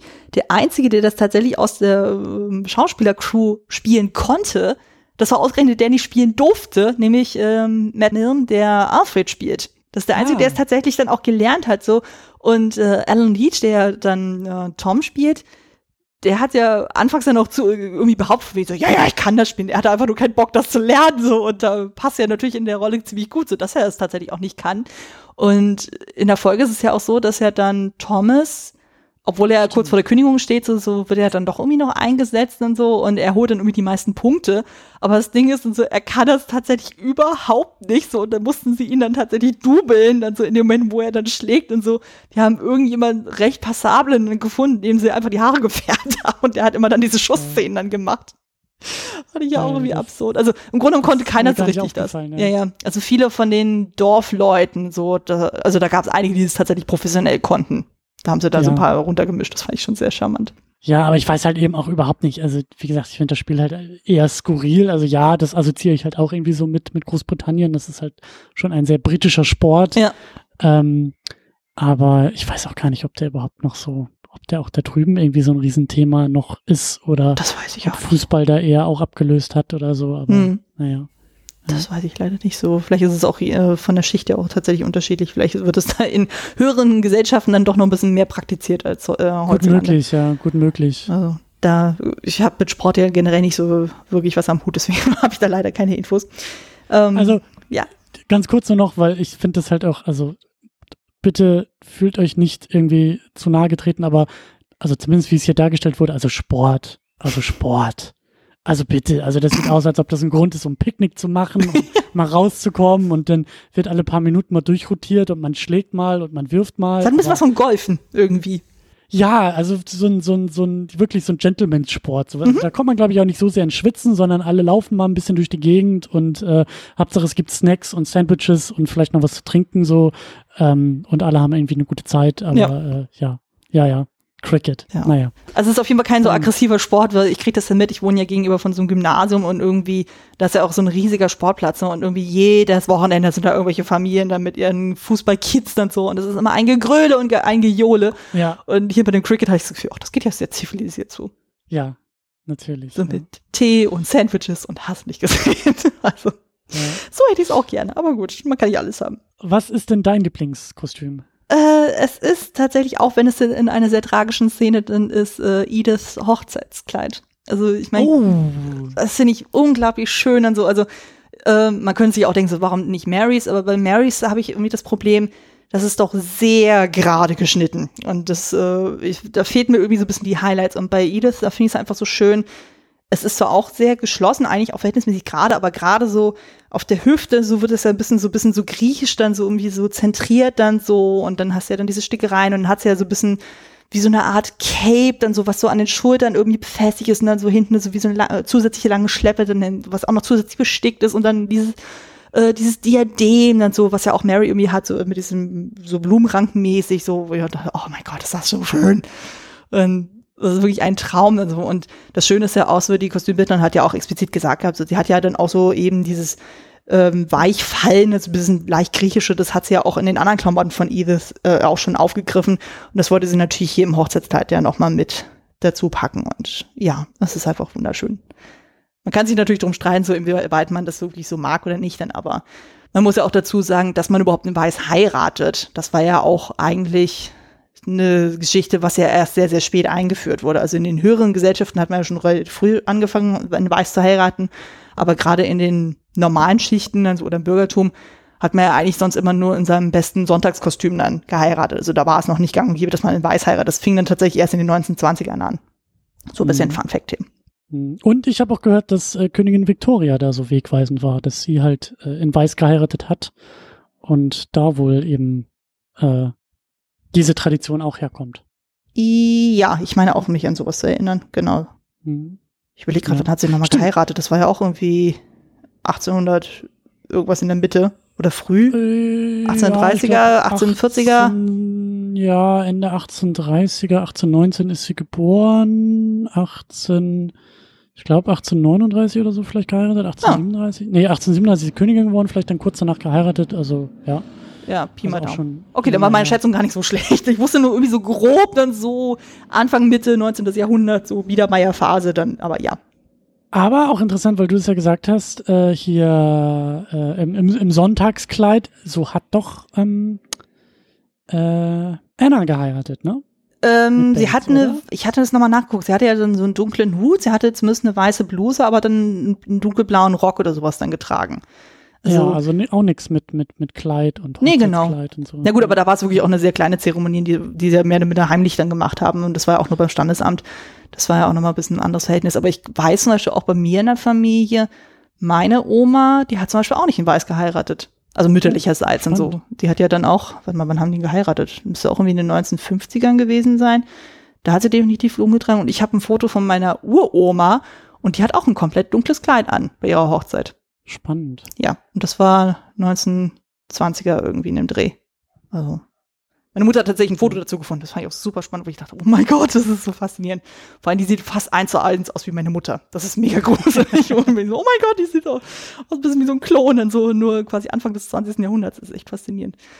Also, wenn ihr so Familienfotos hast, das ist super spannend. Also, versucht da mal ein bisschen zu recherchieren. Ähm, Genau, wir hatten ja eben über das Kostüm gesprochen, so, und dann machen wir weiter hier bei dem Lieblingsset oder der Lieblingsrequisite. Ja, ähm, ich habe mir da einfach mal eine Szene genommen oder ein, ein, ein, eine Location genommen, die, glaube ich, nur kurz auftaucht, mhm. aber schön aussieht und eigentlich auch von großer Bedeutung ist, äh, das Kinderzimmer. Mhm. Was wir in Downton Abbey haben. Also äh, wir sehen da, glaube ich, Tom, der da so am Fenster sitzt mit der kleinen Sybil und ähm, ich weiß gar nicht mehr, wer das war, kommt Mary, glaube ich, rein. Ich meine ja. Sitzen da und unterhalten sich kurz und ja, also ein, ein, ein sehr, ja, ein, ein, ein neuer Raum, den wir so noch nicht gesehen haben und der halt auch schön aussieht. Also sehr einladend, sehr warm, sehr, sehr ruhig, sehr gemütlich so. Und ja, das war halt auch so zu der Zeit und in dem Stand natürlich so gang und gäbe. Und natürlich haben die ja auch irgendwie immer Personal äh, drumherum, also äh, Kinder, Mädchen, die sich halt um die Kinder kümmern. Aber ja, ich fand das Zimmer halt einfach sehr schön. Mhm. Ja. Und das sah auch aus wie, wie, äh, also kann ich mir gut vorstellen, dass es da, da, da tatsächlich in diesem Anwesen auch existiert, wo sie halt gedreht haben und nicht einfach nur eine Requisite irgendwo in einem Set ist. Also das ist ja, glaube ich, ich glaube, unten haben sie ja relativ viel nachgebaut und eher im Studio, glaube ich, gedreht mhm. und die Szenen oben sind ja sehr stark on location da in diesem, in diesem Anwesen ähm, äh, gedreht. Deswegen äh, kann ich mir gut vorstellen, dass es auch so in diesem Anwesen genau dieses Zimmer halt gibt. Ich meine auch, also ich weiß auf jeden Fall definitiv, alles, was so Dienerschaften ist, das ist komplett alles Studio. Das ist definitiv ja. nicht vor Ort. Also das ist dann eher so das Anwesen selber und Räumlichkeiten und so, dass sie das dann vor Ort dann gemacht haben. Wodurch natürlich auch so eine gewisse Diskrepanz dann auch herrscht. Also von wegen, das sind dann irgendwie ein Drittel da, dann sind sie ein Drittel da und dann sind sie wohl äh, ganz woanders. Und ich habe bei mir jetzt ein Set genommen, was wir, glaube ich, auch später nicht mehr wiedersehen. Und das ist einfach generell Schottland. Also oh, generell ja, die Highlands. Shrimpy. Ja, genau, das Anwesen rund um Shrimpy, so, ich finde einfach dieses ganze Setup so schön. Ich mag das total. Also man merkt dann auch einfach, wenn du gerade so sein Anwesen dann vergleichst mit dem von Downton, so, das sieht einfach völlig anders aus. Also es hat ja so ein bisschen tatsächlich so Märchenschlossartiges und das finde ich ja großartig. Und gerade dann auch so mit diesem Setup von wegen so, ja, dann irgendwie zu gewissen Uhrzeiten kommt dann immer ein Dudelsackspieler und macht dann irgendwie seine Musik. Ja. Das ist so toll, das mag ich total Bester gerne. Bäcker ever. Ja, ich mag es, glaube ich, einfach ein bisschen rustikaler und gerade mit diesen Highlands und der Landschaft, das ist so, wow, schön, so gefühlt so unberührte Natur und kriegt man auch nicht immer so häufig zu sehen. Sonst hat man das Gefühl, man ist ja doch sehr auf Downton und die Gemeinde irgendwie so ein bisschen beschränkt. Also, und jetzt hat man das Gefühl so, wow, wir sehen mal ein bisschen mehr vom, vom Land und so. Und das ist einfach sehr, sehr schön. Ja. Mm, machen wir mit was äh, genauso schön weiter, nämlich dem lustigsten Moment. Ich kann mich da nicht so ganz entscheiden. Du also, darfst auch mehrere nennen.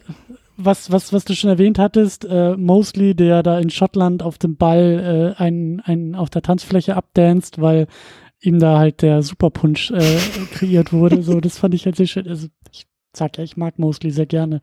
Es war ein sehr ausgelassener Moment und auch schön beendet, wie er da auf dem Stuhl hängt und einfach dann durchpennt. Ähm, und alle das ja auch durchaus erheitert irgendwie aufnehmen. Aber ich mag auch, äh, ich glaube in der vorletzten Folge, also das erste Mal, als wir Rose ähm, sehen und ich glaube, die sind ja irgendwie in London oder so mhm. unterwegs mhm. gemeinsam und sie schleicht sich dann davon, um halt in so einem ja Tanzclub so der 20er Jahre da wirklich äh, auch abzudancen. Also beides Tanzszenen, fällt mir gerade auf, aber äh, ich fand es halt sehr schön, wie sie denn da so ertappt wurde von der Familie und ähm, auch sehr schön, wie Matthew dann sehr diplomatisch diesen Moment entschärft, indem er sie mit auf die Tanzfläche nimmt und sehr pragmatisch dann so zurechtweist und ja, also einfach Rose, die ja in ihrem jugendlichen, vielleicht spätpubertären Elan so sich davon macht und eine gute Zeit hat und dann so auf den Boden der Tatsachen irgendwie zurückgeholt wird. Das, und ihr Gesicht ist einfach Gold wert, wenn sie, wenn sie da ihre Familie vor sich stehen sieht im Club. Das gefällt mir sehr, ja. Mhm. Ich hatte ursprünglich so eine ähnliche Szene, aber die kam ein bisschen später. Und zwar, wo er dann Rose dann wieder zurückkommt und Violet kriegt das ja irgendwie so mehr oder minder dann mit und so. Und wo sie dann quasi dann Edith und äh, Rosamund, also sprich äh, dann ähm, Ediths Tante, dann irgendwie so ein bisschen gegeneinander ausspielt, so äh, ja, und dann quasi stimmt. dadurch ihre Informationen zusammensucht und daraufhin dann so Rose offenbart so von wegen so, ach ja, übrigens, du fährst morgen wieder zurück und bist dann erstmal bei deiner Tante so und so, ich glaube Agatha oder so. Und Rose dann völlig die Gesichtszüge entgleist von wegen so, oh mein Gott, nicht zu der Tante, so. Ja, ja. Und Violet grinst sich so einen ab, sind so und beim Cricket-Spiel äh, sind dann Edith und Rosamund total sauer aufeinander. Und ich so, was, du hast doch versprochen, nichts zu sagen. Hey, ich dachte, du hast, äh, dachte, du hättest was gesagt und so. Und Violet grinst sich so einen ab, so von ich so, ja. Und äh, Rosamund total sauer ist von mir so, der hat uns beide ausgetrickst und nee, nee, nee. Und dann ist es so schön. Nee, aber meine Lieblings, äh, oder meine, äh, die für mich lustigste Szene, Moment. genau, äh, ist dann tatsächlich dieses super chaotische Dinner wo ja dann ah, die, ja. die Hemden auf einmal geklaut sind so und Lord Grantham sich da zwangsweise dann was anderes anziehen muss oder dann wo bei Matthew der Cutaway dann irgendwie dann verätzt ist, also wo er dann Alfred ja durch Thomas ja das falsche Mittel benutzt hat, um einen Fleck zu entfernen mhm. und er dann auch was völlig anderes tragen musste, auf einmal haben die quasi Klamotten, die aussehen, als wären sie Diener oder dann, wo der Ofen dann irgendwie streikt, sprich, es gibt kein vernünftiges Essen, so. Und Martha, also eben Coros Mutter, dann so völlig pragmatisch dann sagt, okay, Mr. Carson, äh, Mrs. Hughes, holen Sie das und das und das und jenes so und so, wir beraten jetzt ein Picknick im kompletten Haus. das ist auch so keine, so, weil für Mr. Carson natürlich auch so für, äh, alles zusammenbricht, was geht, so vor allem, wie so, oh Gottes Find, sie speisen jetzt hier wie die Barbaren im ganzen Haus und das ist so schön so und ja, Martha ist da völlig entspannt, so, ja, wir machen das jetzt einfach mal. Und dann die anderen Gäste, wo man sich auch denkt, so, um Gottes Willen, was denken die denn so? Und die auch so, oh Mensch, ist das aufregend. Und so, und Lord Gerson denkt sich auch so, oh Gottes Willen, was geht hier eigentlich ab? Alle haben sie Spaß, aber ich kann mich auch noch dran erinnern, Violet ist doch, glaube ich, total schockiert und ja, total von den Socken und spricht doch dann, glaube ich, äh, ihren Sohn an und äh, entschuldigt sich und sagt, oh, ich dachte, du wärst ein Diener. Ich dachte, so, du wärst Mr. Carsten. So, so nochmal, ich glaube, ich brauche einen Drink. Ach, Entschuldigung, ich dachte, du wärst einer von denen. Genau, also wirklich sehr, sehr, sehr, sehr schön. Ja, ja stimmt. Ich großartig. Ja. ja. Dann schlagen wir mal genau ins Gegenteil um. Den schockierendsten oh, ja. oder ich habe jetzt auch dazu gefügt, den nervigsten Moment. Ah, ja. ja, ich, also in dem Fall für mich eher schockierend, okay. so nervig gar nicht, aber ich gehe auch mal davon aus, dass wir vielleicht sogar beide den gleichen Pick haben an der Stelle. Es ist Matthews Tod. Nee, dann haben wir tatsächlich was anderes. Oha. Aber also den finde ich schon am schockierendsten. Also ich wusste ja, dass er kommt, aber äh, auch wie er in dem Holiday Special gesetzt ist und also ja wirklich da in einem, in einem, in einem Weihnachtsspecial, ich glaube, du hast auch irgendwie mal erzählt, dass da dann irgendwie, äh, also dass das auch beim Publikum und bei den Fans und weil es ja irgendwie um Weihnachten läuft. Also diese Szene, dieses Holiday Special hat ja irgendwie reihenweise Weihnachtsfeiern und Feste da, ich glaube im Jahr 2012 in Großbritannien irgendwie zerstört. Ja. es gab ja wütende Fanpost irgendwie an den Sender, der gesagt hat, jetzt äh, statt Weihnachten zu feiern, haben wir alle um Matthew Crawley getrauert. Äh, was ist da los? Was soll das? Und ich glaube, das kam alles nicht ganz so gut an und ich glaube auch, das lag irgendwie daran, dass irgendwie mit allen ja, glaube ich, Verträge für drei Staffeln nur gemacht wurden Richtig? am Anfang. Mhm. Und ich weiß jetzt halt nicht, also es wirkt auf mich sehr kurzfristig rausgeschrieben aus der Serie. Ähm, ich weiß nicht, ob du da mehr weißt. Da weiß ich tatsächlich mehr, aber red du erstmal zu Ende. Ja, also es ist halt eben, also gerade weil Matthew halt auch so gut im Laufe der Staffel irgendwie äh, auftaucht und vorkommt und, und, und auch, auch erzählerisch benutzt wird, fand ich das so ein bisschen, also wirkt das auf mich so ein bisschen so, als ob die irgendwie äh, zwei Wochen vor dem Drehbeginn zu dem Holiday Special erst den Hinweis bekommen haben, dass der Vertrag nicht verlängert wurde und sie ihn dann irgendwie noch rausschreiben müssen.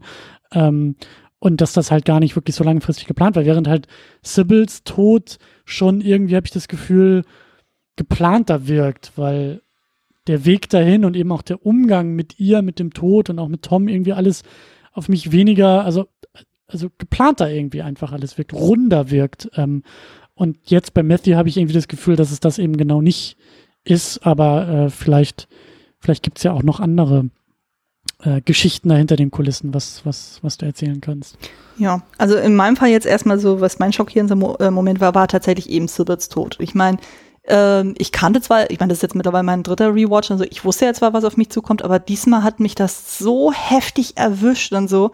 Dann ja. Weil ich meine, die ganze Geburt ist schon ziemlich kompliziert, weil du hast ja dann irgendwie diesen neuen Arzt, der dann dazugezogen wird, so der ja irgendwie total prominent ist und Lord Grantham hält total viel von ihm, weil die sind dann äh, wegen Dr. Clarkson so ein bisschen skeptisch geworden, weil der ja auch bei Matthew damals eine Fehldiagnose gemacht hat und äh, da wird so quasi so, so Ärztemeinung hin und her geworfen so und im Endeffekt stellt sich dann raus, naja, Mr., äh, Dr. Clarkson hatte dann doch recht und so aufgrund der Anzeichen und einfach so auch wie Sybil dann tatsächlich auch stirbt, dann also wo sie ja wirklich diese heftigen Krämpfe dann auf einmal kriegt und so auf einmal sofort von einer Sekunde auf die nächste ja. super kreideleicht. Das war wirklich so, wow, also das hat mich wirklich sehr geschockt. Bei Matthew, das ging ja doch super schnell dann so und bei äh, Sybil hast du ja wirklich diesen Todeskampf dann so mitbekommen und das war halt für mich Absolut. noch heftiger und, und auch richtig krass inszeniert, also ja. wirklich ähm, mit Schnitt und mit der ganzen Situation und auch mit dem ganzen Schauspiel, auch drumherum, ja. wie alle reagieren und so.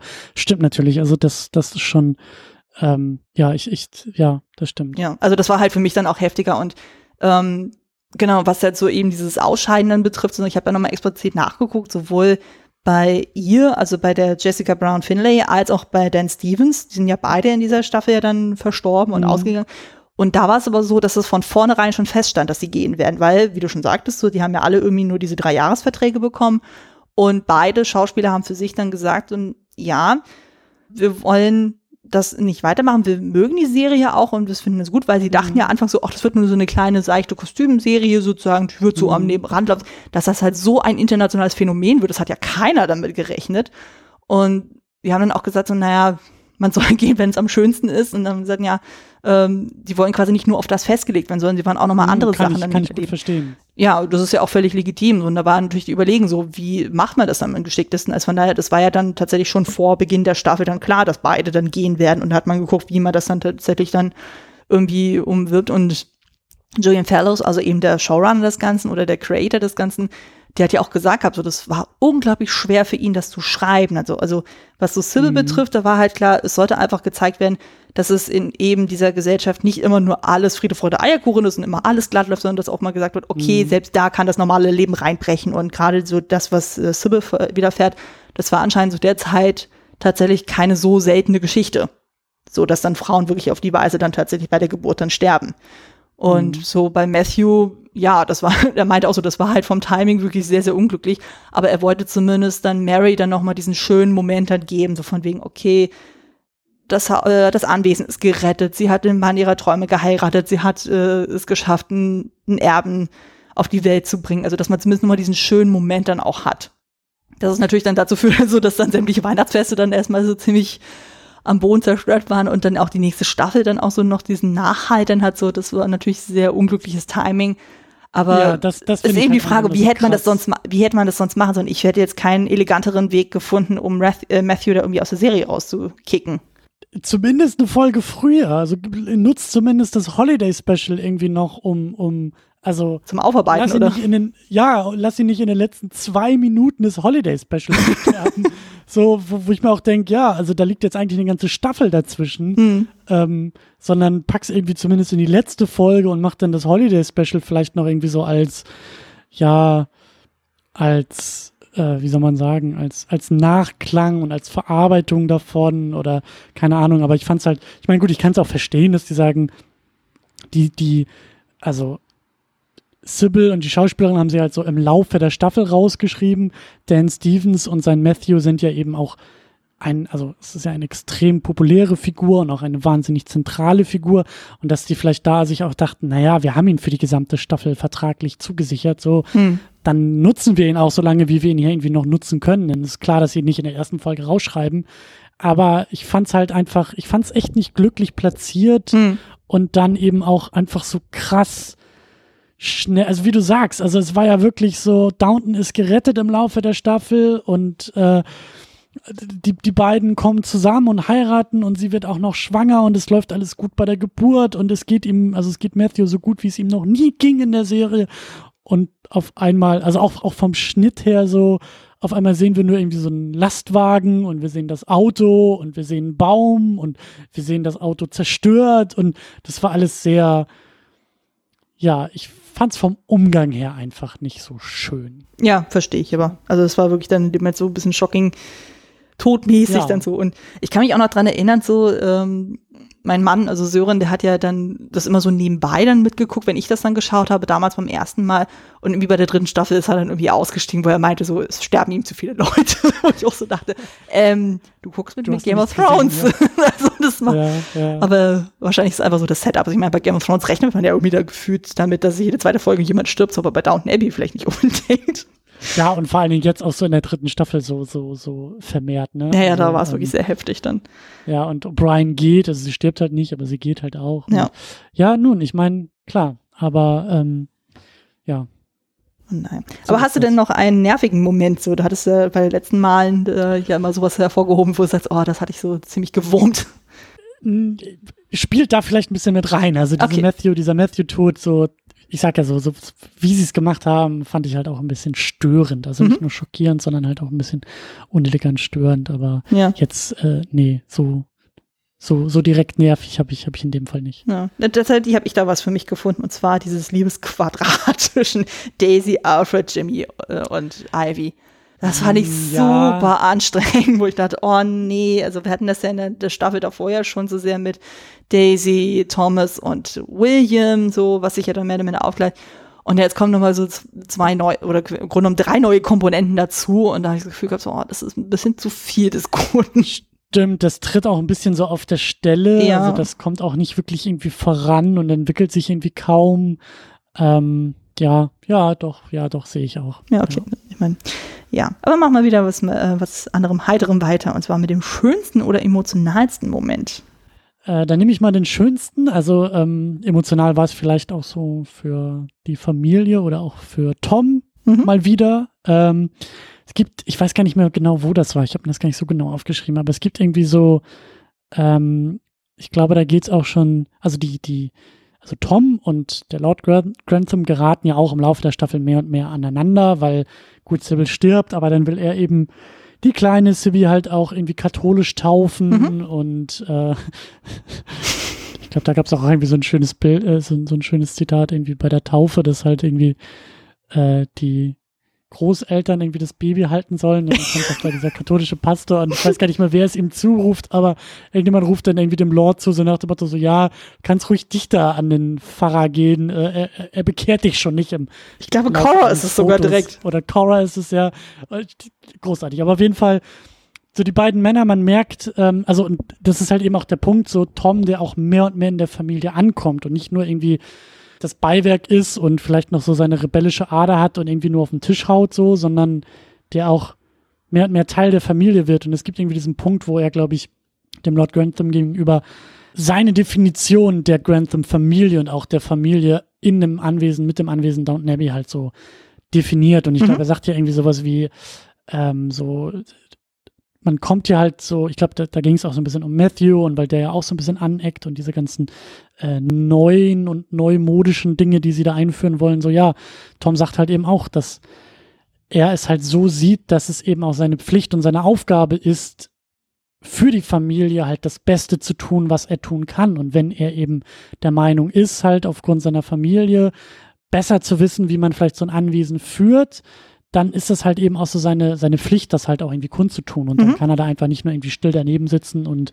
ähm, von Irland oder Liverpool träumen, sondern dann ist das halt eben auch seine Aufgabe und seine Pflicht, sich dafür einzusetzen, für das Fortbestehen der Familie und auch für das Fortbestehen des Anwesens. Und mhm. das war auch ein Moment, wo, wo, wo dem Lord Grantham halt auch so klar wurde, dass Tom eben nicht mehr nur der Chauffeur ist. Und ich glaube, Tom wurde das in dem Moment auch ein bisschen klarer. Dass Stimmt, wo er dann quasi so die, mehr, die Vorteile eines jeden Familienmitglieds dann irgendwie aufhört. Von wegen so, okay, genau. Tom hat Ahnung ein bisschen von Landwirtschaft, Matthew kennt äh, die, äh, die Gesetze, Lord Grantham kennt genau. die Bedeutung des Anwesens und äh, dadurch, dass man das irgendwie da zusammenfügt. Ich glaube, da ging es auch so ein bisschen, ich weiß nicht, ob es irgendwie auch so am Frühstückstisch war, weil Edith ja auch irgendwie da mit, mit der Zeitung so schreibt und Kolumnen da schreibt und irgendwie, ich glaube, so Frauenwahlrecht und, und Frauenbewegung mhm. das so Thema ist. Und ich glaube, in der, ich glaube, aus der Richtung kam das auch irgendwie so ein bisschen, oder zumindest gab es da so ähnliche Szenen, wo halt Tom auch eher so Edith irgendwie ermuntert und zustimmt und, und ich glaube, Matthew irgendwie auch und mhm. so dieses, ja, aber das meine ich halt. Also, das ist halt schön mit anzusehen, dass er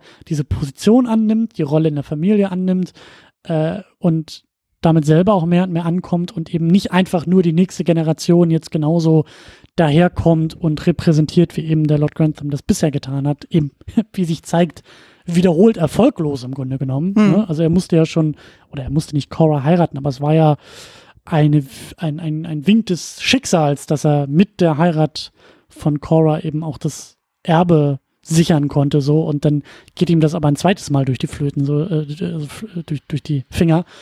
Also man, es zeigt sich, dass halt Lord Grantham eben nicht der, der Weisheit letzter Schluss ist hm. und Tom eben in dieser Szene, in dieser Funktion halt sich traut auch ähm, und auch respektvoll. Also am Anfang ist er, also ich fand nicht, dass er, dass er respektlos war, aber gerade auch die Staffeln davor und hier auch am Anfang, er hat immer noch diese rebellische Art, die mhm. auch teilweise. Er war einfach er, quasi.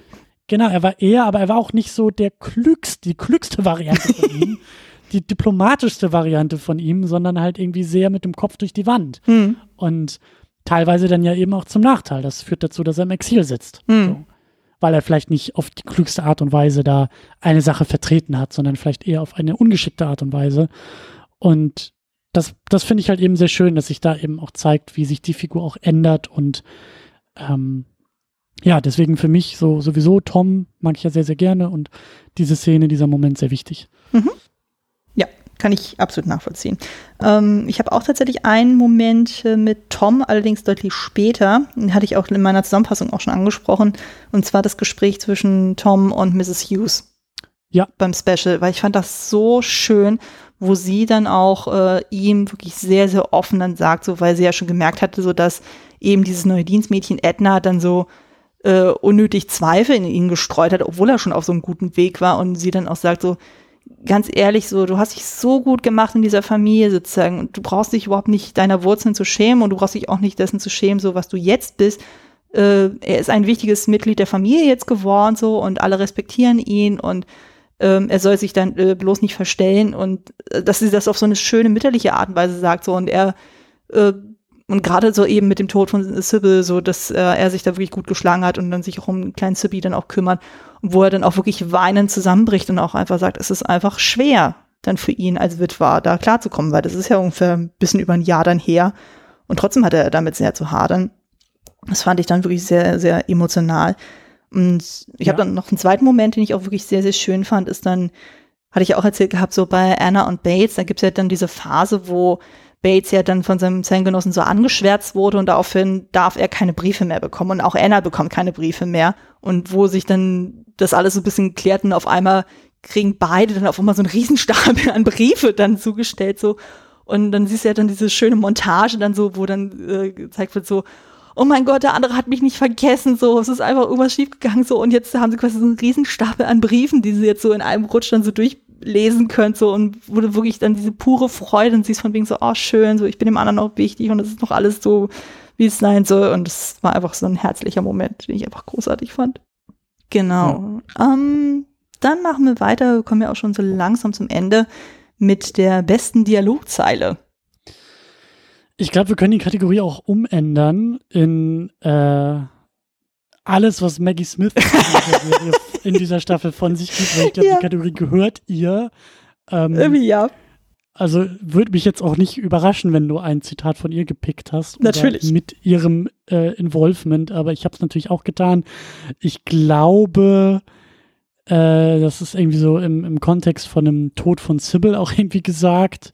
Ähm, Sie sagt, ich weiß gar nicht mehr, zu wem sie das sagt, aber sie sagt einfach nur, a woman in my age can face reality better than any man. Ich glaube, das ist davor noch. Ich glaube, das ist tatsächlich im Gespräch mit den Ärzten und so, wo ähm, dann Stimmt, Dr. Clarkson irgendwas erklärt und so und Lord Grantham die ganze Zeit immer so, so halten Sie sich mit Fachbegriffen zurück, so meine Mutter hört zu und sie dann das dann halt sagt, so von wegen so, ähm, hallo, Stimmt, ich glaube, ging es da nicht auch irgendwie um die weibliche Anatomie? Ja, genau. Wie so eine Geburt vonstatten geht und wie so ein Baby sich dann irgendwie bewegt und wie so eine Geburt. Und stimmt, ich glaube, er war da immer sehr pikiert Ja. und sehr, ähm, sagen wir mal, vorsichtig uninteressiert an Details. und stimmt, ja, ja, stimmt. Da, da hat sie es, glaube ich, irgendwie gesagt, ja. Aber es ist halt, ja, es ist, ja, Ja, es ist wirklich perfekt. ein Auf groß- den Punkt. Ja, ist ein großartiger Satz. Ja. Aber ich habe auch noch einen anderen Satz von ihr, den, das ist ziemlich am Anfang. Das ist, glaube ich, im Rahmen von Marys Hochzeit. Oder war das sogar von Edith? Also relativ früh dann auf jeden Fall. Und ähm, wo es dann irgendwie darum geht, so von wegen so, oh, ich werde kein, kein Auge zutun. Und Sybil dann auch sagt so, ja, diese Nacht nicht und nächste Nacht auch nicht. So und ähm, Violet dann auch irgendwie sagt so von wegen so, ja, Vulgarität ist kein Ersatz für geistreiche Bemerkung. Also äh, so auf Original dann hier, ähm, Vulgarity is no substitute for wit. Fand ich auch sehr, sehr schön. Und vor allem dann äh, Sybil dann auch so meint so, ja, aber du hast doch angefangen. Das ist so Ja. schön und so. Stimmt, stimmt. Ich glaube irgendwie auch bei der bei der zweiten Folge, wo es darum geht, Downton Abbey irgendwie zu retten und äh, ähm, halt Coras Mutter da irgendwie so äh, involviert werden soll und äh, ich glaube Mary oder zumindest auch äh, äh, Violet ja eben diese Dinnerparty da planen und ja so ein bisschen ne so an an Coras Mutter appellieren wollen. Ähm, da sagt äh, Violet auch irgendwie sowas wie Nothing succeeds like excess. Mhm. So, um, um diesen Plan, den sie halt haben, so, weil es Zweifel an dem Plan gibt und sie ist halt völlig überzeugt, dass sie halt mit so einer, mit so einer exorbitanten Feierlichkeit natürlich irgendwie äh, für sich Werbung machen können. Also es gibt sehr, sehr tolle Zitate auch in Ja. dieser Staffel von ihr. Ja. Ich meine auch, ich hatte von irgendeinem Magazin auch gesehen, ich glaube, den Harper's Bazaar, da hat es sogar tatsächlich eine komplette Seite mal aufgemacht, wo komplett sämtliche Zitate von Ja. Violet aufgelistet sind, wo ich dachte, yo, so die Lebensweisheiten von äh, Violet Crawley, so, so, das, so von wegen so, was würde Violet in dem Moment sagen? So, und dann wurde sogar nochmal aufgeführt, und so, in der Situation passt dieser, und der, dieser Satz dazu. Das war Ich glaube, ich glaube, das war auch irgendwie noch später, als doch irgendwie das äh, Lord und Lady Paar sich halt so verkrachen wegen dem Tod von von Sybil. Mhm. Und da appelliert sie ja, glaube ich, irgendwie an den Arzt und versucht den Arzt ja zu überreden, dass er diesen Streit zwischen den beiden schlichtet, indem halt er sagt so, ja, sie war so oder so dem Tod geweiht. Genau. Seine eigene Diagnose hätte er jetzt auch nicht mehr so viel geändert. So, und ich glaube, dass er da so ein bisschen pikiert ist und eben, ne, so als Arzt und er kann ja auch nicht lügen und er will ja auch nicht lügen und so und ähm, er fühlt, also es klingt für ihn halt so, als ob er lügen soll. Und ich glaube, sie sagt dann auch irgendwie sowas zu ihm wie, ja, so, also Lüge ist ja auch so ein, also ich glaube im Englischen sagt sie sowas wie ein unmusical word oder irgendwie sowas so, so, ne, also auch da wieder perfekt ausgedrückt zwischen den Zeilen und im triefenden Subtext eigentlich mehr gesagt, als mit jedem direkt gemeinten Satz möglich wäre. Also Ja. sehr, sehr, sehr klasse, ja. Sie weiß auch, wie äh, Sachen formuliert werden müssen oder in Schleifchen gepackt werden. Ja, und sie ist ja auch Meisterin der, ich will nicht sagen Intrigen, aber Meister, sie ist ja so die, die Schattenspielerin, die Puppenspielerin, Ja. sehr stark so im Rücken, ne? Und besonders in dieser Staffel. Und natürlich musst du das auch, ähm, also so sagen wir es mal, sie ist Diplomatin Mhm. In allen Angelegenheiten, die die Familie betreffen. Und Diplomatie ist natürlich auch eine Kunst des Redens und die beherrscht sie perfekt. Das stimmt, das stimmt. Genau, dann kommen wir mal zu unserer letzten Kategorie und das ist die Lieblingsszene. Was hast du da bei dir? Ja, gar nicht so leicht. Ich meine, einige gute Szenen, vielleicht auch schon Lieblingsszenen, habe ich auch in anderen Kategorien erwähnt. Ähm, ich greife mir einfach mal ähm, ähm, schöne Momente raus, die vielleicht auch für, für was stehen und dadurch vielleicht auch ein bisschen mehr als nur ein schöner Moment sind. Mhm. Ähm, so eine Kleinigkeit, so eine kleine Szene, die, die viel aussagt. Ähm, ich glaube, das war noch so am Anfang. Äh, Matthew und Mary, die sich austauschen und die halt auch so ein bisschen ähm, noch nicht direkt streiten, aber zumindest schon die Meinungsverschiedenheit aufbauen. Mhm. Nämlich er hätte, also Downton ist dem Untergang geweiht, dem finanziellen Ruin. Er hat dieses Erbe ausstehend und ja, er und Mary sind natürlich uneins, weil sie sagt, ja, das nimm es, benutz es und setz es ein für für den für die Zukunft von Downton Abbey. Und er ist halt so unentschlossen und er versucht das so ein bisschen wegzulächeln, auch auch den konkreten Moment, wo sie schon wieder ähm, aneinander geraten dabei und halt ähm, ja er, er versucht zu schlichten und er sitzt da, glaube ich, irgendwie auf einem Bett und grinst halt einfach nur und sagt sowas zu ihr von, komm rüber und küss mich doch einfach. Mhm. Und ich mag Mary, ich kann sie sehr gerne mögen und in dem Moment mochte ich sie sehr gerne, weil sie geht einen Schritt auf ihn zu und ich dachte im ersten Moment auch, nö, jetzt lass dich hier nicht so, lass dir das Thema nicht so aus dem Gesicht knutschen und alles ist wieder gut. und sie, sie bewegt sich halt den Schritt auf ihn zu, aber sie bleibt halt stehen und sie bleibt bewusst stehen und sie lässt das Thema halt nicht einfach so vom, vom, also unter den Teppich kehren, sondern sie beharrt halt da drauf. Sie beharrt auf ihrer Position und sie redet weiterhin über das, was er da eigentlich so schnell wegwischen will. Und das ist ein Moment, der mir halt gut gefallen hat, weil ich habe das, glaube ich, auch schon in der letzten Staffel oder vorletzten auch schon irgendwie ähm, erwähnt. Ich mag eigentlich diese beiden Typen und auch die Beziehung der beiden. Ich mag die beiden für sich genommen. Ich bin nicht immer ein großer Fan von Mary, weil mhm. auch hier in der Staffel, so wenn sie denn in ihren theatralischen Anfällen wieder ausartet und manchmal ein bisschen zu sehr für mich diese, diese Melodramatik und die, den sterbenden Wahn spielt und auch hier, ach Matthew, wenn du jetzt dieses Erbe nicht annehmen kannst, dann stehst du ja nicht zu mir und du stehst auch nicht zu der Familie und du stehst zu gar nichts und wir sollten die Hochzeit abblasen. Und sie hatte so kurz so einen Anfall von, äh, es muss ja wieder alles hingeworfen werden. Und das Schöne ist halt, dass er sie da, glaube ich, auch sehr schnell wieder auf den, auf den Boden zurückholt und sagt so, ja, du liebst mich und ich lieb dich und so schlimm ist es alles gar nicht. Und das ist jetzt einfach ein Thema, an dem wir uns abarbeiten müssen, aber hey, so, äh, komm mal wieder runter auf den Boden der Tatsachen zurück. Und sie lässt sich dann auch wieder auf den Boden der Tatsachen zurückholen, an anderer Stelle, aber an dieser Stelle beharrt sie halt da drauf. Und ich mag diese beiden eigentlich sehr gerne und mag diese, diese Art, wie die auch streiten und wie die auch miteinander umgehen. Und mhm. weil das oftmals auch so produktiv und konstruktiv ist und die beiden sich selbst erstmal sehr gut kennen und dann eben auch das Gegenüber sehr gut kennen. Und das finde ich halt sehr, sehr toll und sehr schön. Und dieser kleine Moment, dieser klitzekleine Moment, der steht halt für so viel von diesen Figuren und auch von den Figuren in dieser Staffel. Und deswegen ist das halt für mich so eine, ja, schon auch Lieblingsszene, weil sie halt eben auch so viel, so viel aussagt. Mhm. So. Ja. ja. Kann ich auch so weit nachvollziehen. Also mir ging es ja diese Staffel auch so, dass ich das Gefühl hatte, also gerade Mary und Matthew zusammen als Paar oder als Ehepaar dann auch sozusagen, das funktioniert unglaublich ja. gut, weil die wirklich sehr, sehr niedliche Momente auch haben, so, wo dann irgendwie so Punkte kommen, so von wegen so, ja, woher weißt du eigentlich, dass ich eine gute Person bin? So irgendwie behauptet das keiner. Und er dann nur so, stimmt, weil ich dich nackt gesehen habe. ja, dachte, ja, ja, das ja. Ist, also das ist so menschlich, denn so, weil sie ist ja teilweise trotzdem eine unglaublich garstige Person, also allein gegenüber Edith. Also wo dann selbst in Momenten gesagt wird, so, wo dann Sybil, glaube ich, schon gestorben ist und Edith dann auch meint, so von wegen so, werden wir irgendwie uns in Zukunft irgendwie besser verstehen und Mary dann so, nein, ich glaube nicht. Oder denkst du, oh, blöd gut und so. Und auch Aber nee, irgendwie, ja. irgendwie mag ich das alles so, weil auch in dem Moment, da ist Mary wieder so die Pragmatikerin ja. und, und Matthew ist auch so ein Pragmatiker und, und, und, und sie sind Realisten und irgendwie. Ja, wie gesagt, zusammen funktioniert das ja super, also, aber wenn sie mit anderen interagiert, hat man manchmal das Gefühl, ah, ich will sie schütteln. Ja, ja, aber ich finde es halt irgendwie auch, auch in dem Moment, also es ist so, ich finde sie nicht immer sympathisch, mhm.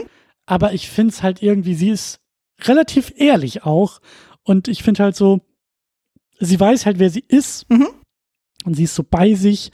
Und das finde ich halt irgendwie auch so erfrischend, dass sie, sie könnte, um Edith irgendwie einen Gefallen zu tun, ihr Honig ums Maul schmieren, aber das ist Mary halt einfach nicht. So, dann ist sie halt wieder zu ehrlich und ist dann halt so, hat, hat diese kalte Seite an sich, die sie da eben auch so von sich gibt. Und wie du sagst, so diese Szene dann zwischen ihr und Matthew und wie die beiden auch scherzen können und wie die beiden auch flirten können und wie die beiden auch sich begegnen können, das meine ich halt. Das ist so auch so ehrlich und so mhm. auf Augenhöhe und so, so erfrischend und ich mag das. Ich, mag, ich, ich, ich finde das irgendwie, ja, Schade, schade, schade, dass er so früh gehen musste. Ich, hab, hm. ich bin mal gespannt, wie, wie, wie, wie sie mir in weiteren Staffeln noch gefällt, ob das vielleicht auch ein bisschen was an ihm äh, oder mit ihm zu tun hatte. So, aber ja, auf jeden Fall ist das ein schöner Moment. Ja, ja, kann ich durchaus nachvollziehen. Mm, ich hatte bis inzwischen zwei Szenen. Äh, das eine ist dann die Reaktion von Carson, als er dann erfährt, dass eben Mrs. Hughes keinen Krebs hat und auf einmal anfängt dann irgendwie so ein schmalziges Lied dann bei sich im Zimmer dann zu singen, so von wegen so, oh, she stole my heart und, und hast nicht gesehen und Miss Hughes dann mitbekommt und dann so in sich reingrinst. Ähm, und das andere ist dann auf diesem Jägerball, wo sich dann rausstellt, dass Anna von Rose Tanzunterricht bekommen hat und sie oh, dann quasi ja. für Bates dann das so vorführt.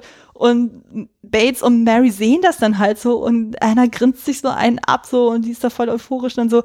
Und Mary dann auch so, ich hatte keine Ahnung sozusagen. Aber sie ist schon eine tolle Frau, oder? Und, und du siehst dann diesen Blickwechsel zwischen Anna und Bates und Bates dann auch so, ja, das ist sie. Und ich so, oh mein Gott, ist das so schön. Ja, so. Stimmt, dieser liebende Blick, der da ausgetauscht wird. Ja, es ist ja. so schön und so. Und vor allem, wenn man überlegt, so wie es in der nächsten Staffel mit den beiden weitergeht. Und ich war so, nein, ich will mich an diese dritte Staffel klammern. ich brauche diesen Lichtmoment. Ich habe echt Angst vor der nächsten Staffel. Ich, ich habe noch, ich habe auch noch eine Lieblingsszene, so eigentlich auch ein schöner Moment oder ein emotionaler Moment, mhm. aber, aber Hau raus. Ähm, am Totenbett von Sybil. Ja. Als die drei Schwestern das letzte Mal zusammenstehen. Ich glaube, Mary sagt es dann sogar auch so. Also als die, als die beiden sich halt von Sybil verabschieden, mhm. sie, ähm, und Mary sagt, ja, das ist das letzte Mal, dass wir hier zu dritt als Schwestern ähm, zusammenkommen. Mhm. So, und das war irgendwie auch so ein ganz, pff, das war ein heftiger Moment mhm. irgendwie, aber auch total schön dass dieser Moment auch so ausgesprochen wird und dass eben Mary auch in der Lage ist, das so auszusprechen. Ich kann sogar sein, dass in der Szene das auch mit ähm, Edith, also dass Edith auch genau das sagt, was du gerade eben meintest. Ja, ja, das war die, genau die Szene. Nicht, ja, und sie sagt halt auch einfach so, glaube ich nicht, aber ja. Ähm, auf jeden Fall einfach eine, eine tolle Szene und eben auch so, so bedeutsam, weil es halt wirklich so ist. Also das letzte Mal, dass die drei Schwestern halt zu dritt auch in der Serie sind. Mhm. Und ja. Das stimmt. Eine das wichtige Szene auf jeden Fall. Ja, ja. Ja. Aber nee, was, was du gesagt hast, so vierte Staffel, du klammerst dich an die dritte Staffel. Ich bin echt, boah, ich bin so verwirrt gewesen, weil zum Beispiel alles, also ich, ich, ich weiß schon gar nicht mehr, wie es mit Bates und Anna weitergeht. Ja? Oh doch, also, ich habe es sehr prägnant vor Augen und das macht mir Angst. das ist das Problem. Ich weiß nicht, was da los ist mit mir. Ich habe nämlich das Gefühl, dass halt viele Sachen die ich mit dem Ende der Serie verbinde, mhm. komischerweise jetzt am Ende der dritten Staffel irgendwie auftauchen. Also Tom, der halt irgendwie so als Manager auf dem Anwesen so arbeitet, da dachte ich echt, das wäre so das Serienfinale irgendwie mhm. gewesen. Und ich, ich war total verwundert, als ich das mir dann angeschaut habe und dachte so, äh, Moment mal, also habe ich auch wirklich Staffel 3 hier angeklickt? Weil also ich habe das echt viel weiter hinten in der Serie verortet. Mhm. Deswegen weiß ich jetzt kaum noch, was mit ihm eigentlich passiert und mit seiner Geschichte passiert. Ähm, Anna und Bates sind eigentlich auch an einem Punkt angekommen. Sie sind glücklich zusammen und endlich äh, er ist aus dem Gefängnis und sie sind verheiratet und haben da ihr Häuschen und alles ist gut und alles ist schön. Da frage ich mich jetzt auch, was eigentlich noch in den nächsten drei Staffeln mit den beiden passiert. Weil oh, ich einiges. Überhaupt nicht mehr im Kopf. ähm, ich habe so den, ich, ich bin mal gespannt, wie es, also an Rose konnte ich mich halt schon noch erinnern und dass sie auch erst in der Mitte kommt und so quasi den, den späteren Teil der, der, der Serie ausmacht. Ähm, aber ich weiß schon gar nicht mehr so richtig, was jetzt eigentlich da in den nächsten Staffeln kommt und ich habe das Gefühl, ich, ich gucke das jetzt alles zum ersten Mal. Oha. ist aber sehr viel aus dem Gedächtnis rausradiert worden. Ähm, ich weiß ja nicht, wie lange bei dir dann die Erstsichtung her ist, aber ich bin der Meinung, also zumindest bei mir, gerade so die letzten drei Staffeln, die sind bei mir noch relativ prägnant, so weil ich die ja ähm, 2016, 2017 mit meiner Schwiegeroma dann zusammen nochmal ges äh, gesehen habe. Von daher war das für mich nochmal sehr präsent. Und, also, ja. Ich hab's halt alles, also ich habe zu Ende geguckt, so im Frühjahr 2018, also vielleicht so okay. ein, eineinhalb Jahre ist es her, so, also jetzt noch nicht so lange. Ja ich habe ein bisschen Angst, dass ich mir einfach diese guten Momente hier, die so gehäuft in der dritten Staffel auftauchen, also dass es so eine selektive Erinnerung bei mir ist. Ja. Ja, also dass halt die tollen Momente und die, die, also das, was mir gefällt, das habe ich behalten. Mhm. Das, was mir nicht so gefällt, habe ich vielleicht schon wieder vergessen. Und deswegen bin ich etwas ängstlich auch auf die weiteren Staffeln, weil ich Angst habe, dass es mir einfach, also, dass es vielleicht problematischer wird oder weniger gut wird für mich oder so. Ähm, aber mal gucken. Also das äh, geht denn jetzt ja auch weiter und mir wird bestimmt auch ganz viel wieder einfallen, wenn ich jetzt erstmal mit der vierten Staffel angefangen habe. Aber ähm, ja, huh. auch eine heftige Staffel eigentlich, so die dritte. Ja, ja, aber ich glaube, damit kommen wir ja auch tatsächlich zu unserem Fazit. Also, wie würdest du jetzt für dich selber die Staffel in der Summe bewerten und vielleicht dann auch im Kontrast zu den Staffeln zuvor? Also insgesamt sehr, sehr gut. Also weil einfach so viele schöne und für mich wichtige Dinge dann auch hier passiert sind. So die ganze, ich, ich finde die ganze Storyline um äh, Downton Abbey vor dem finanziellen Ruin eigentlich ganz gut. Ähm, obwohl es vielleicht halt, wie gesagt, in der Vorgeschichte schon mal so Thema war, fand ich es fand ich's gut, das jetzt auch nochmal zu sehen. Dieser ganze Generationswechsel gefällt mir gut. Ich bin jetzt nicht der größte Fan, dass, dass Matthew gehen musste aus der Serie, aber ich klammer mich immer noch an Tom Mhm. und äh, auch die Beziehung, auch was wir schon gesagt haben, so diese, diese ähm, äh, zarte Saat, die halt mit, mit ähm, Hughes und Carson äh, gesetzt wird, so auf die freue ich mich halt auch zu sehen, wie es wie es da weitergeht. Also ähm, insgesamt hat sie mir sehr gut gefallen, ist eine sehr starke Staffel. Mhm. Ähm, halt auch so heftig durch das, was hier auch alles verändert wird, durch die Tode, die da eben passieren. Und ja, also ähm, vielleicht auch eine wichtigere Staffel, was so den weiteren Verlauf und die weitere Erzählung angeht. Mhm. Ja. Ja. Wie ist es bei dir? Ja, ich sehe es eh nicht. Also ich habe auch das Gefühl, es war wirklich in- gerade zum Vergleich zur zweiten Staffel, hat diese Staffel sich doch deutlich runder angefühlt. Bei der anderen Staffel hat man das Gefühl gehabt, so dann, dann ich meine, klar, vielleicht war es auch mit dem Setup von dem Krieg her auch ein bisschen schwieriger, alles dann vernünftige so Plotpoints dann irgendwie zu schaffen, dann so. Aber irgendwie hat man das Gefühl gehabt, so jetzt in dieser Staffel, das wird, äh, wirkte einfach in sich ein bisschen kompletter, runder, stimmiger. Da war wirklich viele starke Momente dabei. Es war auch eine wirklich sehr emotionale Staffel. Ich hatte so häufig Momente, wo ich wirklich den Tränen nah war, wo ich auch so dachte, oh Gott, ist das so furchtbar, obwohl ich das jetzt schon zum dritten Mal sehe. Und ähm, ja, aber es zeigt aber auch so, dass dann einfach die Serie wirklich so ihren Zweck erfüllt, also im Sinn von, dass sie dann einen wirklich berührt und beschäftigt und unterhält dann auch. Und ja, also wie gesagt, ich habe ja die Geschehnisse ja noch sehr prägnant vor Augen so und gerade was jetzt die nächsten Staffeln dann auf uns zukommt, also gerade so rund um Anna und Bates, äh, da habe ich jetzt ein bisschen Angst, weil ich jetzt auch nicht weiß, wie meine Erinnerungen da äh, dem noch standhalten können, weil ich habe das Gefühl, da gibt's ja gerade in der vierten Staffel ein sehr, sehr, sehr, sehr einschneidendes Erlebnis, gerade in Bezug auf Anna und das hat ja sehr weitreichende äh, Folgen.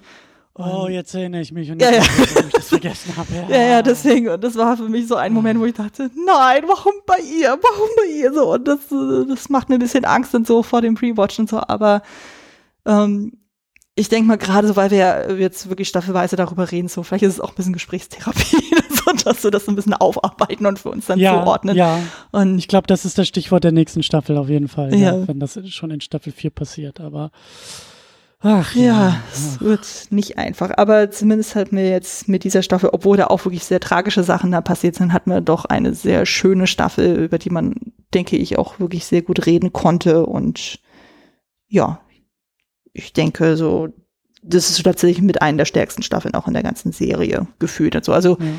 Müssen wir mal gucken, so wie das mit Staffel 4, 5 und 6 dann so aussieht, so, aber zumindest bei der hat man das Gefühl, okay, das war wirklich so eine, die sehr viel ins Rollen gebracht hat. Sei es jetzt rund um Tom, sei es rund um Mary, sei es rund um Edith und um Mrs. Hughes, um äh, Mr. Carsten und so, ge- generell das Anwesen, Lord Grantham, dann eben, was du schon sagtest, dieser Generationswechsel von wegen, okay, Downton muss sich jetzt einfach ein bisschen anpassen, so um bestehen zu bleiben und das wird jetzt auf jeden Fall sehr, sehr spannend, dann die nächsten Staffeln zu beobachten, weil ich glaube jetzt die Zeitabstände sind jetzt noch verhältnismäßig gering. Also es ist jetzt nicht mehr so wie in der zweiten Staffel, wo wir teilweise irgendwie über vier Jahre dann auf einmal abdecken, sondern Ja. jetzt ist alles ein bisschen dichter zu beobachten. Und- ja. Und es ist halt die dritte Staffel und also ne, erste Staffel ist ja oftmals, also da muss sich so eine Serie auch irgendwie finden, da muss die überhaupt erstmal Anklang finden und Ja.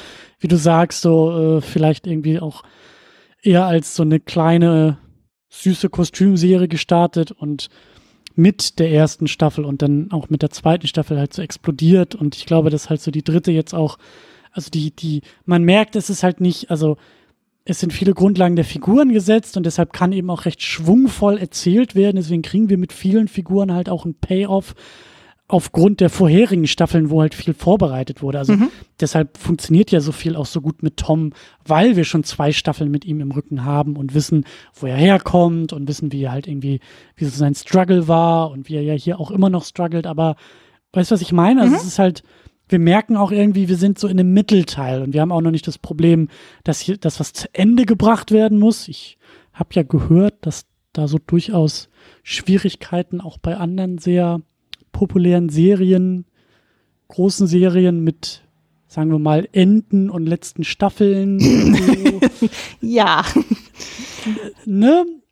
Und das haben wir hier halt auch nicht das Problem, weil wir halt einfach mittendrin sind und hier nichts wirklich ähm, allzu beendet werden muss und aber trotzdem eben so ein Schwung von vorherigen Staffeln genutzt werden kann. Und das ist vielleicht auch sozusagen eine dankbare Phase innerhalb der Serie, ähm, die ja vielleicht auch dazu führt, dass die Staffel auch so gut funktioniert. Ja. ja zumal wir auch hier den Vorteil haben, eben weil es eine Original Series ist. Also wir haben jetzt nicht so wie jetzt ja. bei ja. anderen ja. bekannten Fantasy-Formaten, äh, und dann irgendwann eine Buchvorlage haben, so die irgendwann versiegt und so, weil der Autor nicht weiterschreibt und dann auf einmal irgendwas Beispiel, konstruiert werden muss, wo man sich fragt, ähm, war das wirklich so ideal, wie sie, die Showrunner sich das vorstellen? Das hast du ja hier gar nicht. Also hier hast du ja deutlich mehr Freiheiten und äh, Julian Fellows kann das ja dann so anpassen, wie er das dann auch möchte. Von daher genau.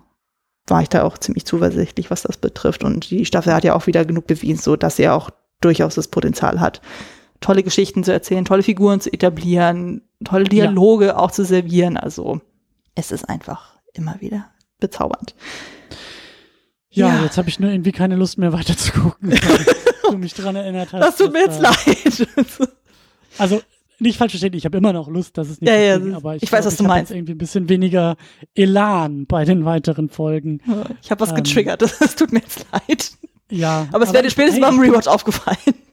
Erstmal das und ich bin, eigentlich bin ich auch wieder gespannt, weil ich mich kaum daran erinnern kann, wie die Serie damit umgeht und, und wie das, also, dass es halt Thema ist und so, aber ja, eigentlich, eigentlich, ja, doch, eigentlich bin ich auch wieder gespannt auf das, auf, auf die weitere Staffel, das stimmt ja. schon. Ich bin vor allem gespannt auf die Diskussion, die wir dann zusammen führen werden. Das wird absolut sehr, sehr spannend. Ja. Genau. Dann würde ich einfach mal sagen, wir kommen jetzt auch mal wirklich zum Ende, Ende, Ende. Du darfst gerne noch mal ein bisschen Werbung für dich machen, wo man dich finden kann, so was so in nächster Zeit ansteht, etc. Ja, also die Heimatbasis ist immer noch die Second Unit unter secondunit-podcast.de. Da ähm, gibt es so grob jede Woche einen Podcast, gibt einmal im Monat eine Pause dort, dann geht es bei der Superhero Unit weiter. Ähm, was steht an? Wir haben jetzt, wenn das hier rauskommt, zuletzt über die Animatrix gesprochen die Kurzfilmsammlung im Matrix-Universum, weil wir sind jetzt ja auch äh, im 20. Jubiläumsjahr des ersten Matrix-Filmes und da hatte ich mal wieder Lust, über die Matrix auch zu sprechen und dann haben wir über die Kurzfilme gesprochen. Mhm. Diese neun Stück, die da so in DVD-Form erschienen sind und neulich eine, wie ich finde, sehr schöne Diskussion über Kein Ohrhasen und über Till Schweiger bei uns im Podcast äh, mit Daniela zusammen.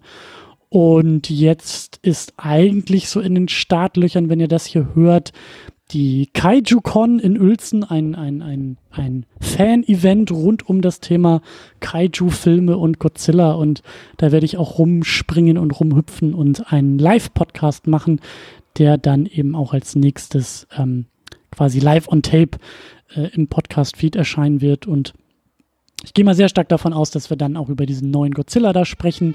Godzilla äh, King of the Monsters und eben zusammen mit ja, einem Haufen Godzilla-Fans äh, diesen Film besprechen können. Und da bin ich auch sehr gespannt drauf. Und ja, und sonst äh, geht es halt sehr intensiv auch drüben da in der Superhero-Unit weiter. Und da reisen wir durch die Filmgeschichte und durch das Superhelden-Genre und äh, sind auch da fleißig dabei. Und da, ja, wie gesagt, die Heimatbasis ist secondunit-podcast.de. Ihr findet uns da auch auf Twitter unter ad2nd-unit oder ihr findet mich auch auf Twitter mal mehr, mal weniger intensiv unter @virimperium.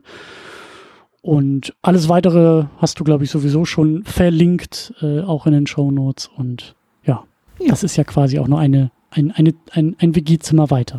ja, im, äh, im, wahrsten Sinne des Wortes, weil im Grunde genommen ist ja Kostüm-Fable, aber auch Klassiker-Fable ja mit da involviert in der Second Unit. Genau, mich findet ihr dann eben unter klassiker-fable.de. Da ist ja eben sowohl Klassiker-Fable als auch Kostüm-Fable vertreten. Äh, du hast ja sehr fleißig auf der Homepage ja auch gearbeitet. Es gibt ja auch mittlerweile ein Archiv. Das heißt, ihr könnt da auch jetzt nicht nur die letzten drei, vier Folgen dann hören, sondern auch alle dann gezielt dann auch da suchen, um da euch noch mal ein bisschen durchzuhören. Und genau, das nächste, was dann bei mir im Haus quasi ansteht, ist dann bei Klassiker Fable die Besprechung zu dem Film Die Braut des Prinzen zusammen mit Alexander Sobolla von den Abspannguckern. Da freue ich mich auch schon sehr, weil es auch ein Film aus meiner Kindheit ist. Mm, Und das sind immer die besten, ja. Ja, vor allem, das ist mit einem der zitatträchtigsten Filme ever überhaupt. Also ich kann den Film teilweise mitsprechen. das ist der Hammer. Und ansonsten, ihr könnt mich natürlich dann mit diesen als auch mit dem anderen Podcast ähm, sowohl bei Twitter finden, als auch dann bei Spotify, iTunes und bei sämtlichen Podcatchen überhaupt, aber auch bei YouTube, da lade ich das auch mit hoch.